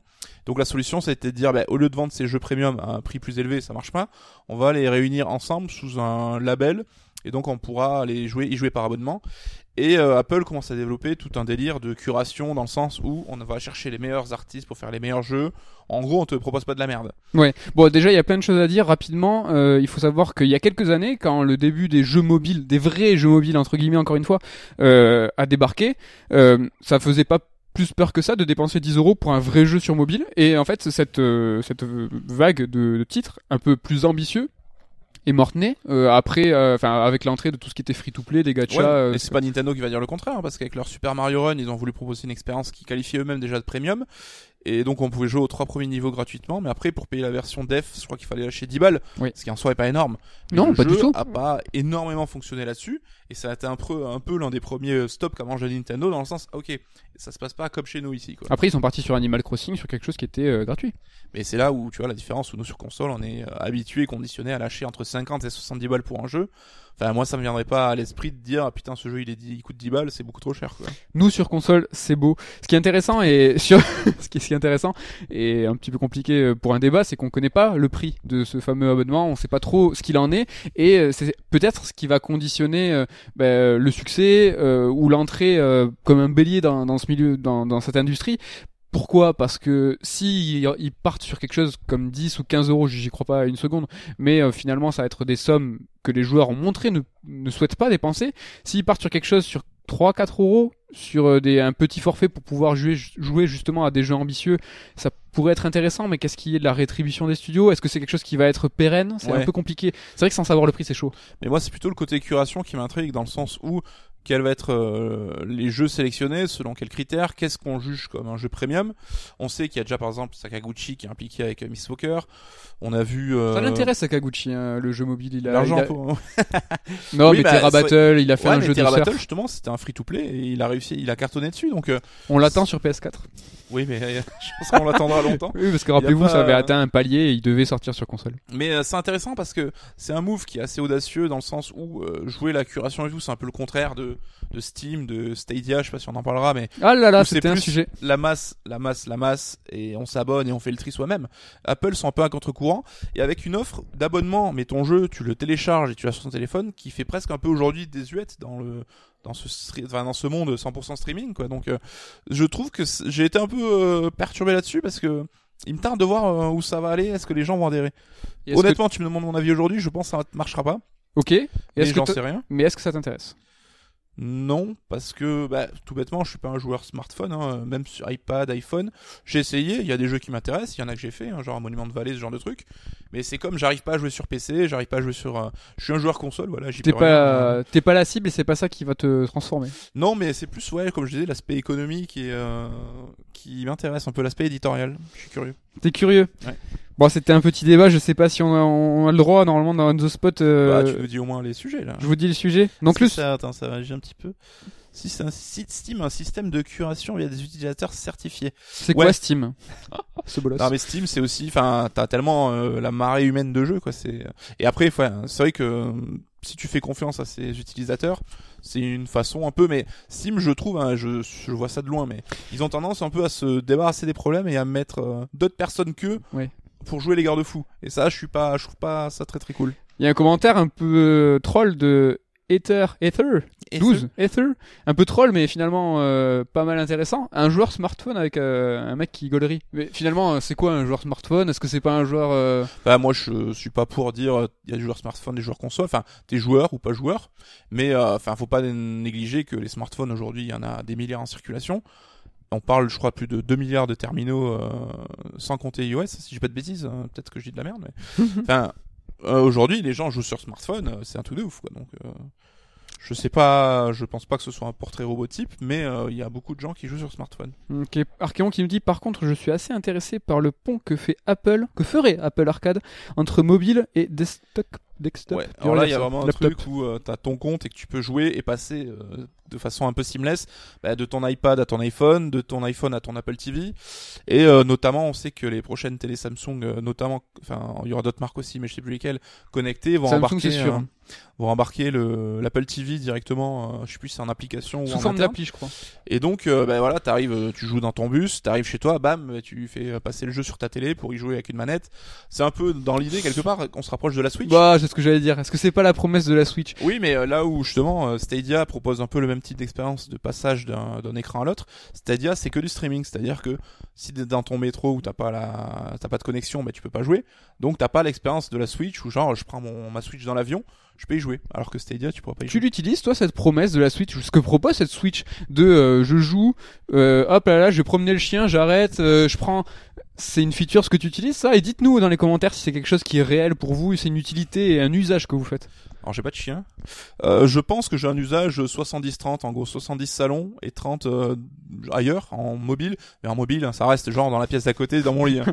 Euh, parce que même quand je pars en déplacement, je, je limite je la prends pas parce que le casque t'a saoulé. Bam euh, je la prends pas parce que j'ai un petit peu peur de l'abîmer, mais c'est plus genre euh, je suis en train de jouer, je commence à fatiguer, vas-y je prends ma Switch pour aller finir ma partie dans, dans le plumard. Mais euh, enfin c'est toujours pareil, c'est que tu t'en sers, tu t'en sers pas, ça reste une possibilité. Et je sais qu'il y a des gens qui jouent quasiment que en mobile, t'en as qui font du moite-moite. C'est ça qui est cool, c'est d'avoir le choix. Damien dit qu'il a vachement utilisé pour les quêtes annexes, quêtes annexes de Xeno 2. Ouais, Euh, c'est que t'as un côté il a utilisé peu- comme un VMU de Dreamcast. Tu sais quand tu fais les petites quêtes annexes. Mais t'as un côté, je sais pas pourquoi, c'est on y est conditionné, mais des choses un peu plus rébarbatives ou répétitives, tu vas peut-être te le faire en portable, en mode euh, un peu, je fais ça en fond dès que j'ai un peu de temps, et te consacrer aux tâches un peu plus épiques euh, sur ta télé, quoi. C'est assez rigolo. Bon, je vous dis les autres sujets de On the Spot. Yes. Alors en numéro 1, il y avait, sans surprise, Stadia. Euh, un petit point là-dessus. Euh, C'est intéressant. De toute façon, on aura l'occasion d'en reparler parce qu'on sait pas encore tout ce qui est prix, tout ce qui est euh, latence de connexion. Mais il n'empêche que voilà, Google aujourd'hui est devenu un acteur majeur du jeu vidéo au même titre que Sony, Microsoft et Nintendo. C'est des mecs qui ont euh, de l'ambition, qui ont du pognon, donc on va voir où ils veulent aller. Mais Google a pas réussi tout ce qu'ils entreprenaient. Mais ce côté justement hardware free, enfin, on se débarrasse du hardware, c'est quelque chose qui est contraire à la philosophie qu'on a et dont on a l'habitude, mais qui a quand même, je trouve, des vertus. On verra si ça marche, si c'est cher. Et Google, c'est peut-être le diable, donc euh, ça c'est d'autres débats.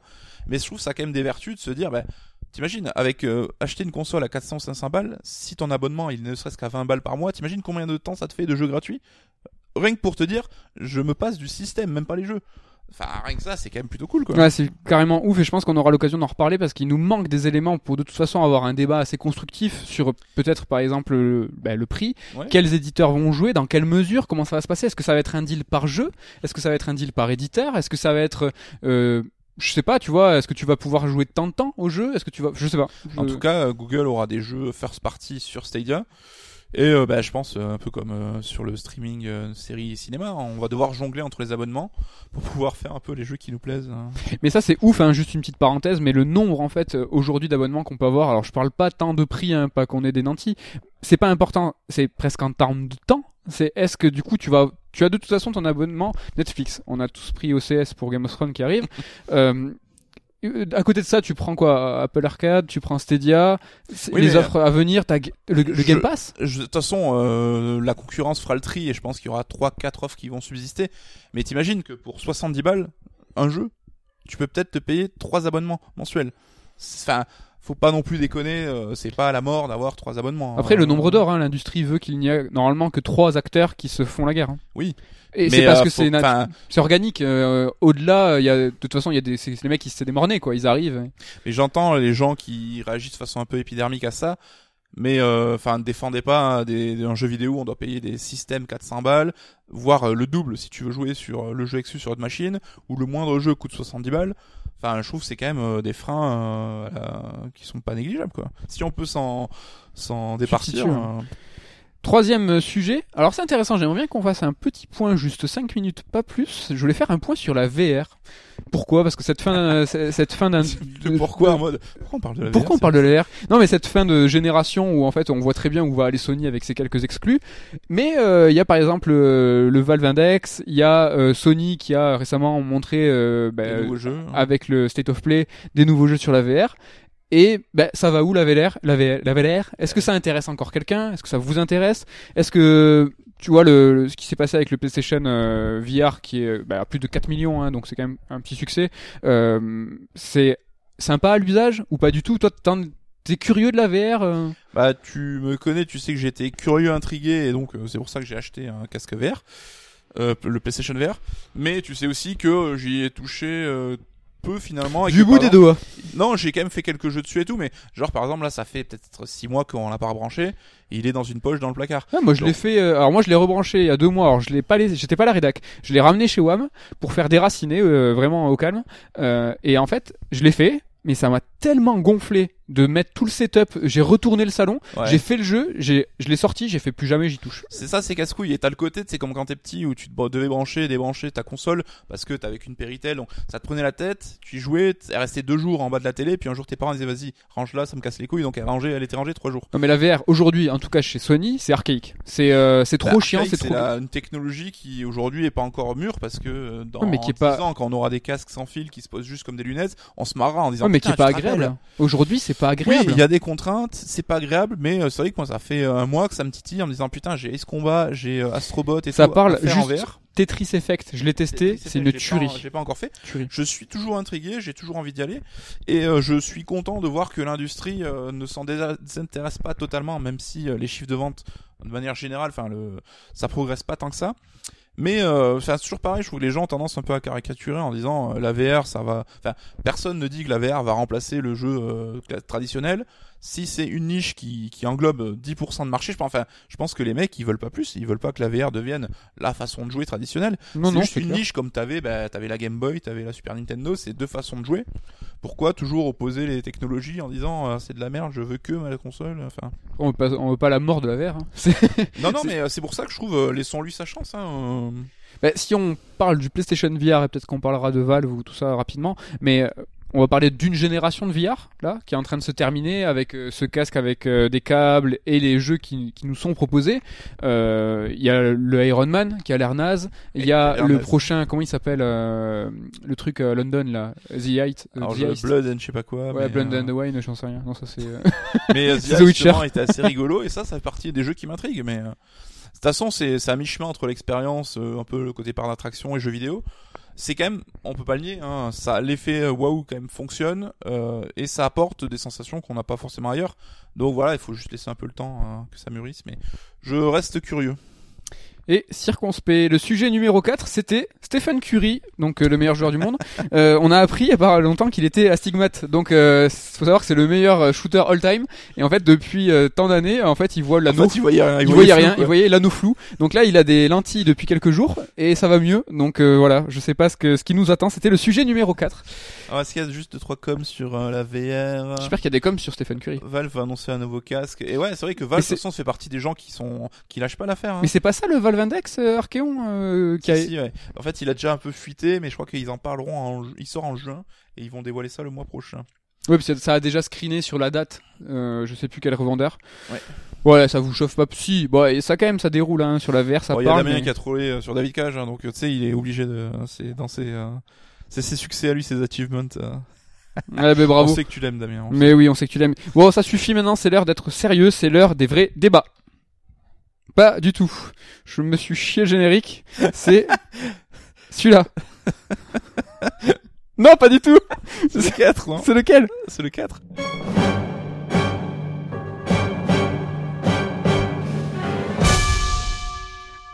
Les vrais débats. Alors, les vrais bars surtout. Alors c'est c'est important, on est sérieux, on n'est pas là pour rigoler. Vous connaissez encore une fois le principe, les vrais débats, c'est des questions existentielles, ce qui compte, ce qu'on dit.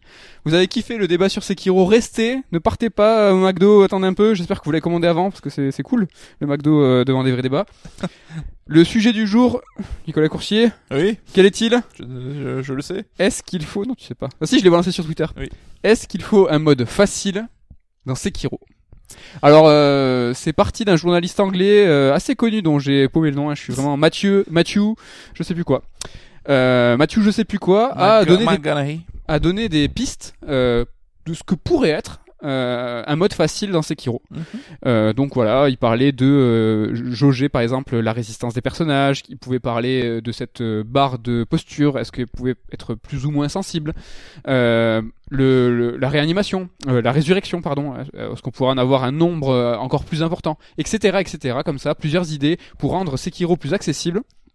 Et aujourd'hui, il est l'heure de trancher. On va vous donner notre avis sur ce mode facile. Coucou, t'en penses quoi de ce mode facile Est-ce que Ça t'aurait peut-être bien arrangé ce mode facile, mais finalement, est-ce que t'es d'accord? Alors, euh, je vais dire que ce n'est pas une question facile en tout cas. Pop, pop, pop. Ça, Euh, ça punchline. Ouais, alors euh, c'est c'est vrai que c'est une question qui est assez compliquée. Euh, je vais être un peu obligé de paraphraser ce que tu m'as dit quand on en a parlé, c'est que Ah, t'es un bâtard. Ouais, je, Je rigole, je rigole, vas-y, vas-y. vas-y. Je suis, enfin, je suis pas du tout pour euh, l'élitisme, le skill. Enfin, vous le savez, l'école du gameplay et tout. Bon, c'est voilà, je suis pas là non plus pour poncer les jeux.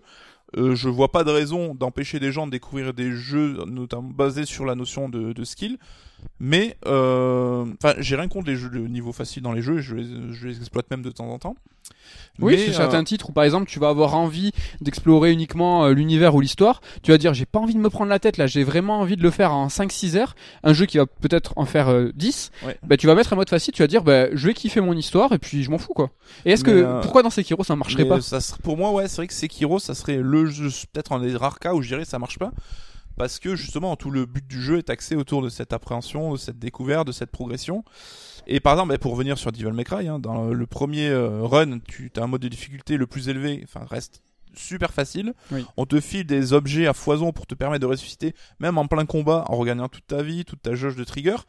Et ça m'a, euh, j'étais euh, pas à fond quoi, ça m'a un peu euh, anesthésié quoi. Si on compare DMC5 aux précédents euh, épisodes, DMC3 en l'occurrence, il est beaucoup plus accessible. Et tu vois, ça t'a quand même dérangé, t'as as quand même eu euh, une petite réticence où tu te dis ah c'est pas le DMC que, je connais pardon, c'est pas le DMC que j'aime. Je suis pas du tout pour la diffuser dans les jeux, hein, au contraire. Moi, j'aime bien les, les Walking Simulator ou des trucs où il y a rien à faire ou le Prince of Persia où t'étais ressuscité. Mais Sekiro, c'est vraiment euh, l'essence même du jeu. Mais je vais te laisser enchaîner parce que je veux pas. euh, Non, en fait, l'idée, et puis c'est ce qu'on partageait tous les deux, c'est que la notion euh, de dépassement est intégrante complètement à la, démarche de Miyazaki, c'est-à-dire que il te met dans une situation qui te semble à première vue insurmontable, et c'est par le, j'ai pas d'autre mot que la persistance ou entre guillemets le travail, où tu vas te, te dire non, je vais euh, poncer, je vais réessayer et réessayer et comprendre finalement les mécaniques qui va te permettre bah, de réussir quelque chose que tu pensais euh, impossible. Et c'est cette euh, gratification de te dire ah putain j'ai vraiment réussi ça qui est qui fait partie mais vraiment, j'insiste, hein, c'est une partie de la définition et de l'essence même des jeux de Miyazaki. Et si tu retires ça, tu retires quelque part ben, ce qui en fait euh, sa définition, son ADN. Oui, qui est le postulat de départ du jeu. Et comme tu Exactement. le disais, c'est ça que je voulais te paraphraser, c'est comme si dans Mario, Oui. on te retire le bouton de saut. Exactement. Parce que le jeu est pensé là-dessus. Mais euh, Parce vrai que on pourrait tout à fait imaginer un Mario euh, qui est un jeu de plateforme. Prenons les premiers Mario, hein, un jeu de plateforme en scrolling où euh, tu sautes des plateformes. Eh ben on pourrait nous dire ben non mais attendez euh, les gars euh, là euh, un- on voudrait un mode plus accessible où euh, ça saute automatiquement. Alors on sait qu'il y a le super super pass, le super play, non le je sais plus Oui. une option qui, a- qui, est, qui est née il y a quelque temps euh, où en fait on arrivait dans Mario justement face à un obstacle et il y avait une vidéo, déjà d'un, c'était une vidéo qui t'expliquait comment le passer. Si tu vraiment tu voulais pas le passer, tu pouvais appuyer et le jeu te faisait passer mais le il te montrer la l'obstacle. façon de réussir. Donc ça, c'était aussi un sorte de tuto pour te Oui. montrer un peu comment faire. Oui, il y avait quand même cette notion d'apprentissage. On va d'abord te montrer, ok, regarde, et après essaye de le reproduire pas toi-même. Mais euh, moi, je suis vraiment opposé aux jeux qui vont te dire le ticket d'entrée, faut avoir euh, du skill, c'est que pour les bonhommes. Ça n'a rien à euh, voir. C'est caricaturé que dire que Sekiro rentre dans cette catégorie. Et faut juste accepter que tous les jeux ne sont pas pour tout le monde. Et je dis pas ça dans le sens euh, si t'es pas bon, tu peux pas jouer à Sekiro. C'est que il faut quand même apprécier des vertus de persévérance et de voilà de De d'accepter dépassement de soi. Ouais, quelque part. Mais euh, c'est pas un mal de dire que tous les jeux ne sont pas pour tout le monde. hein. Comme euh, je conseillerais pas les jeux de David Cage que j'adore à tout le monde. Comme je conseillerais pas, euh, je sais pas moi, euh, Rester à tout le monde. Enfin, ce genre de, de, dé- délire. Ok, on va commencer à blasphémer un petit peu, on va faire des parallèles euh, un petit peu osés.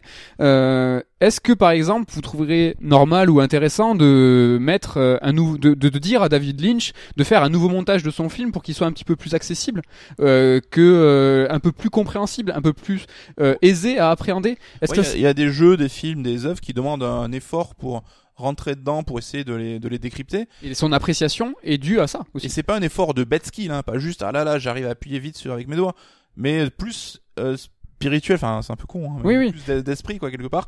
Et ça serait dommage de faire ça. Et je trouve l'exemple que tu dis sur Lynch, il est plutôt bon euh, parce que même Ou- si c'est des médias différents, je trouve l'idée, ça résume assez bien l'idée. ou euh, proposer peut-être un film de Terrence Malick sous-titré. Alors pas les sous-titres des, du réalisateur qui, mais vraiment des sous-titres à vocation explicative en disant, ben là vous regardez ce plan euh, qui est euh, comme ça parce que, mais qui ferait, ces sous-titres feraient partie intégrante du film. Ouais. Ça serait quand même assez étrange et ça dénaturerait euh, un euh, petit peu l'œuvre. Ouais, et euh, c'est vrai quand je vois passer sur le chat, moi je suis pour à la base qu'on offre des choix de difficulté parce que euh, chaque joueur peut vouloir une expérience un peu ajustée, mais il faut pas que c'est le plus le choix le plus faible annule l'intérêt du jeu. C'est ça un petit peu euh, le message que je veux dire. Oui. Et je vois que Damien cite euh, notamment l'exemple de The Witness, c'est exactement la même chose. Excellent exemple. C'est parce que j'avoue, moi j'ai dû faire peut-être un tiers du jeu, j'ai dû arrêter parce que j'avais pas le temps de continuer. Et une fois que t'as arrêté le jeu, c'est dur de s'y remettre. Mais j'en veux pas au jeu et j'ai qu'une envie, c'est de me dire putain, j'aimerais bien m'y replonger pour me remettre dedans et aller au bout quoi. Et fait, ce jeu, il est complètement incroyable et c'est un chef-d'œuvre. Et il a exactement la même démarche que les jeux de Miyazaki, c'est-à-dire que c'est toi qui change. Le jeu te propose des énigmes, te propose un postulat à chaque fois différent. Et tu vas commencer à réfléchir, évoluer, comprendre ces mécaniques euh, qui sont en fait assez abscons aussi pour un joueur parce que Jonathan Blow, il a un langage qui est complètement différent, il se rapproche vraiment de Miyazaki. Et quand vous allez finir euh, The Witness une fois, vous allez recommencer le jeu, vous allez recommencer à la première seconde et vous verrez le jeu différemment et c'est complètement incroyable et ça exactement. Et ça, ouais, et ça, tu peux pas l'annihiler. Enfin, Tu c'est peux- pas une question de baisser la difficulté ou pas une question de skill. C'est une question que le jeu t'a changé quelque part. Quoi. Et il y a des gens qui s'énervaient sur Twitter en disant, par exemple, que euh, il faut arrêter de dire que euh, sur le postulat de c'est le message du créateur, c'est une œuvre d'art, c'est une œuvre, il faut laisser s'exprimer les créateurs. En disant c'est pas normal, non, il faut que le jeu soit accessible à tous, il faut qu'il soit jouable pour tous. Et c'est un petit peu de... Enfin, moi, je suis pas vraiment d'accord avec ce postulat. Évidemment qu'il y a... euh, Enfin, qu'il y a une volonté. Oui. Je prends juste une petite seconde, je vais fermer les fenêtres parce qu'on n'entend rien du tout sinon. Je te laisse enchaîner. Voilà, donc je vais partir en impro total hip hop euh, connection. Non, mais il y a par exemple aussi un jeu comme Cuphead. Hein, on a vu qu'il y avait certaines critiques qui euh, qui l'avaient un petit peu euh, balayé en disant c'est pas un jeu qui est accessible, euh, qui me permet pas d'entrer dans son univers. Euh, donc c'est de la merde. Enfin, c'est quand même plus compliqué. Je sais qu'on a par exemple parlé de Nier Automata et qui moi justement la vision de Taro Yoko de refaire le jeu plusieurs fois m'avait ne me plaisait pas forcément et donc ça m'avait un petit peu bloqué mais euh, je suis le premier à dire que c'est un bon jeu que la vision est enfin je veux dire elle est complètement valable mais c'est pas à moi de le valider hein.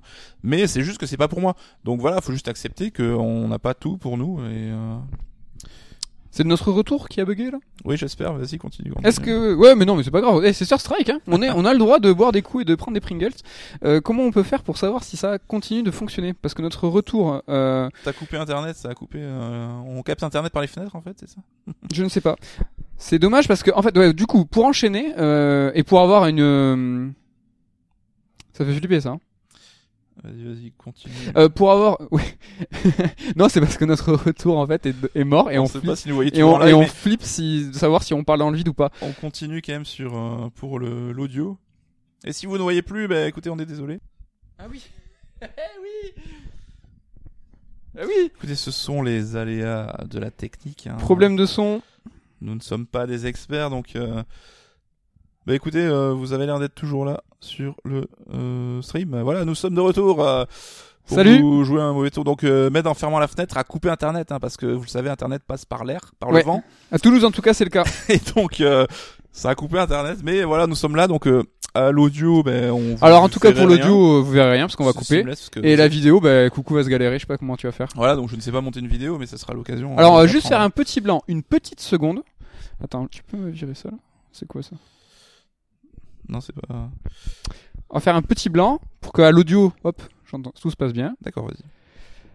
Alors concernant l'accessibilité et cette euh, ce mode facile de Sekiro, moi je voulais juste ajouter un petit truc, c'est est-ce qu'il y a euh, une façon modérée de, de, de proposer un mode facile? Est-ce que par exemple on pourrait avoir un jeu donc Sekiro et c'est ce que ce journaliste Matthew propose où tu puisses en fait jouer avec des curseurs pour euh, dire euh, bah, justement par exemple la, résistance des ennemis, euh, ta barre de ta, barre de posture, elle soit plus ou moins tu vois importante avoir un jeu un peu à la carte, ce qui est le cas dans plein de jeux.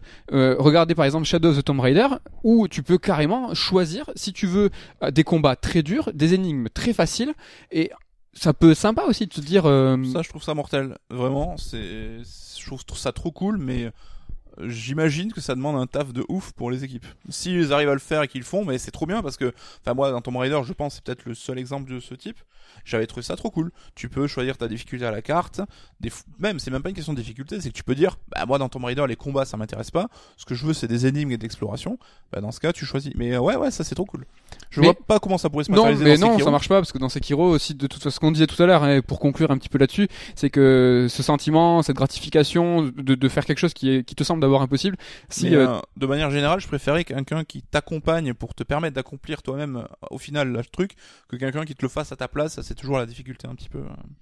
Voilà, alors on est désolé parce que j'ai coupé internet en me levant, euh, donc on ne voit plus sur le chat toutes vos interventions et vos bonnes idées. Mais elles étaient forcément pertinentes. On espère que qu'elles étaient cool et on vous fait confiance. En tout cas, Sekiro encore une fois, hein, ça, ça, fait chauffer les gens. J'ai vu juste la Ether tout à l'heure qui parlait. L'important, c'est bouillave les boss. Je pense que ça, c'est quand même. Ça sera la, la phrase du jour. Ouais, je pense que on nommera cool. la vidéo. Putain, on n'a pas nommé le stream, merde.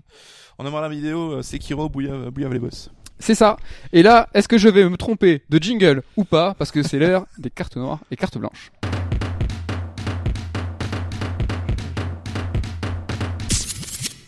Une vraie reco. C'est pas genre une reco. euh, ah, ça serait bien que tu regardes ça ou que tu lis ça. Non, non, non, non. Une carte blanche, c'est mec, il faut que tu fasses ça. Et une carte noire, c'est mec, il faut pas que tu fasses ça.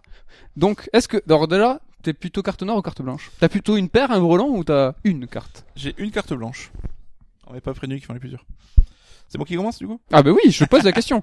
Moi je regardais Archeon qui nous disait il faut baisser d'un cran la courbe d'apprentissage. Oui, je croyais qu'il nous disait les gars vous êtes le son. baisse le son, euh, vous parlez trop Baisse fort. Euh, ben, moi, ma carte blanche, euh, je suis en plein milieu de la saison 3 de True Detective, donc euh, la série anthologique qui a fait tant parler d'elle lors de sa saison 1. Et elle est, s'est terminée il y a quelques semaines au 16, donc j'attendais qu'elle soit finie pour pouvoir m'y mettre sur OCS. Ça c'est marrant, t'as pris OCS. Oui, bah, Euh, étrange. Et du coup, je trouve euh, fou que plus personne n'en parle parce que la série, la, enfin, la saison 1 a été portée au nu et à raison parce que c'est quand même une putain de- d'expérience vraiment euh, superbe. Meilleure série du monde. Mais elle avait euh, du coup, euh, elle avait pris le contre-coup, je répète coup plein de fois, sur la saison 2 parce qu'elle était clairement moins bonne et les gens se sont Passer derrière après ça. enfin, ouais, mais trop les gens ont, ont éprouvé, je trouve, du plaisir à chier dessus en mode putain, on a tellement porté au nu la saison 1 que la saison 2 on va te, te chier dessus. On sait que le créateur Nick Pizzolatto avait été un peu speedé par HBO pour prendre une saison 2 rapidement, que c'était pas forcément ce qu'il voulait. Et je trouve que la saison 2 restait quand même une, série tout à fait euh, correcte et même plutôt bien. Enfin, en comparé à la saison 1, c'est un peu dur parce que la saison 1 fait partie du, meilleur euh, du- dans le domaine. Et du coup, bah, cette saison 3, c'est un peu le moyen pour moi de, de vous dire à tous, réintéressez- réintéressez-vous à True Detective. Et cette saison 3, si la saison 2 vous avez moins plu, on revient vraiment dans un délire beaucoup plus proche, que ce soit en termes de narration, que ce soit en termes d'ambiance, en termes de, de création de perso. Et euh, bah écoutez, je suis à la moitié et je suis vraiment à fond. Euh, donc euh, voilà, c'est 8 épisodes, hein, donc c'est pas la mer à boire. Et vous pouvez évidemment mater chaque saison de façon indépendante, parce qu'à chaque fois c'est une nouvelle histoire. Donc ouais, mater True Detective, euh, allez-y les gars, faut pas que cette série euh, tombe dans l'oubli. L'acteur, euh, bien. Bah ouais, c'est Mahershala Ali. Je Oh, sais pas joli. si je prononce bien, j'ai Plusieurs âges. par cœur. Si. Mais euh, c'est un mec qui tue, on l'a vu dans Luke Cage, on l'a vu dans euh, Moonlight, on l'a vu dans euh, Alita Battle Angel aussi. Enfin, c'est vraiment euh, dans Green Book, un film aussi génial. Et euh, ouais, et c'est clairement beaucoup plus axé sur lui, on est moins dans le délire tandem, il est vraiment plus au centre seul du scénario. Mais euh, c'est top. Mais c'est sur plusieurs temporalités, un petit peu comme, comme la saison 1, ouais. Ouais, il y a certains qui vont dire, ok, il raccroche clairement avec des, des poncifs de la saison 1 pour un peu rattraper les gens. Mais non, mais pourquoi pas, c'est aussi une façon de concevoir, ça peut être une pâte, la pâte pizzolato. En tout cas, bah, du, moi je vais foncer parce que j'adore cet acteur, j'adore cette série, euh, c'est une tuerie, donc euh, bah, je, je l'ai pas commencé, j'ai pris OCS aussi, c'est marrant, mais euh, donc à fond, euh, je vais y aller à, à balle. Euh, Balancez-nous dans les coms vos cartes blanches et vos cartes noires le temps, euh, bah, du coup que ça pop et qu'on puisse en parler. Pas trop, parce que si on doit tous les faire, c'est parler après, on choisira, on, on ignorera euh, quelques-unes. Moi, ça va être une carte blanche aussi, une seule et unique. Au début, j'avais un brelan, je voulais parler de Us, je voulais parler de, de plein de trucs, mais finalement, je vais me concentrer sur une chose, parce qu'il faut en fait. Pour, pour, pour que ton message Le passe bien, podcast par soustraction. il faut parler d'une seule chose et je vais vous parler de ça. C'est un manga qui s'appelle Kingdom et donc c'est édité en France par une maison d'édition qui s'appelle Meihan et euh, je vais pas trop vous en dire parce que euh, il y a dès le début quelque chose qui est très important sur un binôme de héros et il y a dès le tome 1 un gros plot twist donc c'est assez important euh, Juste, c'est un délire, c'est un manga historique. c'est un délire euh, trois royaumes Ouais, les trois royaumes de la Chine, donc euh, un côté quand même shonen. Alors, ça c'est super intéressant parce que t'as le meilleur du shonen, t'as du gros neketsu, t'as de la baston, mais c'est aussi très seinen et très sérieux et très sympa parce que ça parle de guerre, ça parle de de, de jeux de pouvoir, c'est un peu du Game of Thrones en Chine. Moi, c'est le seul petit défaut que j'ai, c'est que ça se passe en Chine, j'ai moins d'affection pour ça. Euh, J'aurais préféré que ça soit les shogunats japonais par exemple, Oui. mais euh, voilà, on sait que les Chinois ils sont pas mauvais en baston. Euh, en termes en, en, en termes de grosses guerres euh, et de technique, il y a, il y a des tacticiens chinois qui sont pas mauvais aussi. Euh, il paraît. il paraît. Et donc tu Ils, conseilles ils à ont mort, écrit des, des euh, petits livres. Euh, c'est super. Oui, alors c'est pas que je conseille à mort, c'est une carte blanche, donc c'est ultra mortel. Euh, les personnages, un truc qui est super fort, c'est la qualité des personnages. Euh, leur design est assez sympa. Donc euh, l'auteur est euh, pas du tout euh, japo chinois, il est japonais. Il est, au- Il n'est pas japo-chinois. euh, chi- il est pas sino-japonais, en tout cas de ce que j'ai lu, je pense que c'est un japonais, mais il a un trait un peu différent. Euh, il avait, il fait des grands yeux, mais pas façon manga. Euh, C'est c'est vrai que moi le dessin, alors je vais pas dire c'est ce qui me rebute un poil, mais il est- c'est un traitement. C'est pas Différent. du manhwa aussi, donc c'est manga coréen. C'est autre chose. C'est euh, assez singulier. Euh, euh, mais voilà, la caractérisation de ces personnages qui sont mais ultra charismatiques, ultra euh, drôles et étonnants. Et euh, là, à chaque fois, je lis des nouveaux mangas, des nouveaux tomes, pardon, et je vois un mec sur la, un mec sur la coupe, je fais putain mais c'est qui celui-là? Et en fait, je le découvre dans le tome et je fais putain c'est trop mortel. T'as un perso préféré chaque euh, tome. Quoi. Non mais c'est la folie. Il faut savoir que si vous kiffez comme moi, c'est du pain béni parce que au Japon, il faut savoir qu'ils sont au tome 53. Nous, on est au tome à ce jour 14 et en fait, ça sort par euh, par salve de 4. Donc on va très rapidement les les rattraper. Et ça c'est vraiment très très très cool et c'est 4 tomes tous les deux mois. Donc vraiment, ça va aller très très très vite. C'est vraiment euh, trop mortel. Il y a un système d'abonnement, je sais plus s'il est ouvert mais l'éditeur avait proposé quelque chose de très très cool. Où Et tu pouvais, du coup pour le où tu manga. pouvais voilà t'abonner recevoir 4 par 4 avec des lithographies euh, des ex-libris pardon des coffrets. C'était vraiment très très sympa. Euh, Mais on en parlait tout à l'heure, c'est vraiment une aberration que ce manga débarque que maintenant en France par un éditeur qui était plus ou moins assez euh, méconnu. donc ouais il fait Ah. partie d'un groupe qui était spécialisé dans le yaoi et le hentai Ouais, donc euh, des trucs un peu brossons quoi. et de ce, de ce qu'on a lu en fait c'est que personne n'a osé en France euh, se mettre là-dessus ce qui est super étonnant Ouais, parce qu'ils sortent un paquet de merde quand même les éditeurs manga aujourd'hui en France. hein. alors c'est je veux étonnant pas dire qu'on a tout le catalogue, mais on se ramasse quand même des trucs. Bah, c'est étonnant parce que depuis 2016 au Japon Kingdom est numéro 3 euh, des charts donc ils ont vendu des millions et au-dessus il y a l'attaque des titans et One Piece Donc euh, voilà, Kingdom c'est numéro Il doit y 3. avoir une raison qui nous échappe. je Il y a un pense, truc qu'on hein. sait pas. Donc on sait très bien par exemple que comment ça se passe dans les droits. Tu te dis qu'il y a pas mal de merde, de fonds de tiroir qui sortent en, en France. C'est tout simplement que les éditeurs de manga ils achètent à des- au, au Jap, euh, donc tout ce qui est Shueisha euh, ou Kodansha ou toutes ces grandes maisons d'édition, euh, des grandes licences, My Hero Academia, Naruto, One Piece. Mais quand ils ont une grande licence, les, les éditeurs japonais disent Eh, eh, Il passe en une vente forcée, ce qu'on dit qui est prends- complètement illégal. C'est hein. des ventes forcées exactement. Tu vas prendre cette licence et tu vas prendre cette licence et c'est comme ça que ça se passe. C'est pour ça qu'on a quand même pas mal de trucs. Et souvent les éditeurs se retrouvent pour un- une grosse série achetée, bah, t'as un petit peu les deux petites séries de merde à côté. En tout cas, si vous êtes du sérail et que vous connaissez la raison du pourquoi Kingdom n'est pas arrivé avant et pourquoi au Japon ils sont au tome 53 depuis 2016, c'est le, le top tiers du manga. Expliquez-nous. Expliquez-nous. Et euh, j'en place une vite fait si vous les trois royaumes ça vous fait kiffer. Je sais pas si t'as rappelé, il y avait un John Woo a fait un diptyque euh, sur le sujet, deux Enfin. films euh, sur le et c'était trop trop bien. Ouais, carrément.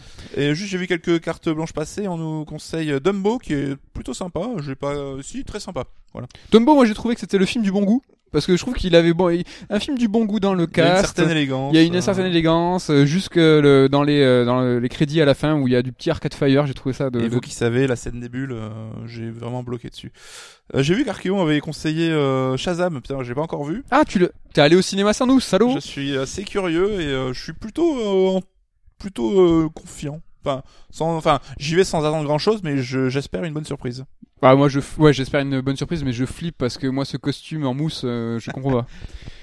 Ça- Euh, Ça parle de, ça parle après de nous, euh, je dis Berserk, ça arrive, hein, euh, pas de souci. Ah non, c'est quoi ça? C'est Damien qui répond à quelqu'un. bon, mais je pense qu'on est pas mal là euh, pour tout ça. On vous remercie euh, bah, chaudement, chaleureusement d'avoir été présent sur le live. On vous remercie vous en podcast qui nous écoutez en différé, alors peut-être sur Deezer et Spotify maintenant qu'on est dispo euh, depuis très ouais, récemment. juste, euh, ça fait un peu promo, mais n'hésitez pas sur euh, genre iTunes ou quoi à noter, euh, enfin, en votre âme et conscience, hein, si vous aimez ou pas, mais c'est toujours cool euh, d'avoir le podcast qui reçoit des notes, euh, parce que comme ça on est un petit peu plus euh, peut-être mis en avant. un petit peu pas. valorisé, ça c'est sympa. Voilà, donc ben merci d'être là, de nous suivre pour les lives. On sait que les problèmes techniques et tout, on progresse un petit peu au fur et à mesure, donc euh, on essaie de d'avoir l'expérience la plus euh, sympa possible. Là, on avait un setup sympa, on a, j'espère, du son encore de qualité, on s'est trompé dans des génériques, on a coupé internet en marchant. Et ça, on c'est est rigolo, ça, Vraiment, cool. désolé, on vous remercie à tous, on vous fait la bise et on vous dit à très bientôt. Anybody, so make your choice right. Select to make your first pick. 10, 9, 8, 7, 6. Choose and pick the best one. 5, 4, 3, 2, 1. Select to make your first pick. 10, 9, 8, 7, 6. Choose and pick the best one. 5, 4, 3, 2, 1. Select to make your first pick. 10, 9, 8, 7, 6. Choose and pick the best one. 5, 4, 3, 2, 1. Select to make your first pick. 10, 9, 8, 7, 6. Choose and pick the best one. 5, 4, 3, 2, Yo, 1. yo, one box could leave you messed up and fractured. Lock these uppercuts, they may leave you captured. May the best fighter win and win again. Battle to the top until his life ends. But if his life ends and he starts to decay, may one of his street soldiers avenge See things. you talking to the game, couldn't be talking to me. I got enough to beat and more soldiers to bury. You know we just clicked in and made you realize this game is twice as hard. You see that with your own eyes. You're on the way to choose your type of life, cause you gotta. I tell you from now, the fighter will be the hotter. I don't think you want this one, just practice. Just challenge me when you're ready with your tactics. High punch, spin kicks, watch your back split. I see you in the air when I make you back flip. Let's get it on now. Select to make your first pick. Let's get it on now. 10, 9, 8, 7, 6. Get it on now. Choose and pick the best one. Let's get it on now. 5, 4, 3, 2, 1. Let's get it on. Select to make your first pick. Let's get it on now. 10, 9, 8, 7, 6. Get it on. Choose and pick the best one. On now. 5, 4, 3, 2, 1. Select to make your first pick. On now. 10, 9, 8, 7, 6. Get it on. Choose and pick the best one. On now. 5, 4, 3, 2, 1. Get it on now. Select to make your first pick. 10, 9, 8, 7, 6. Choose and pick the best one. 5, 4, 3, 2, 1.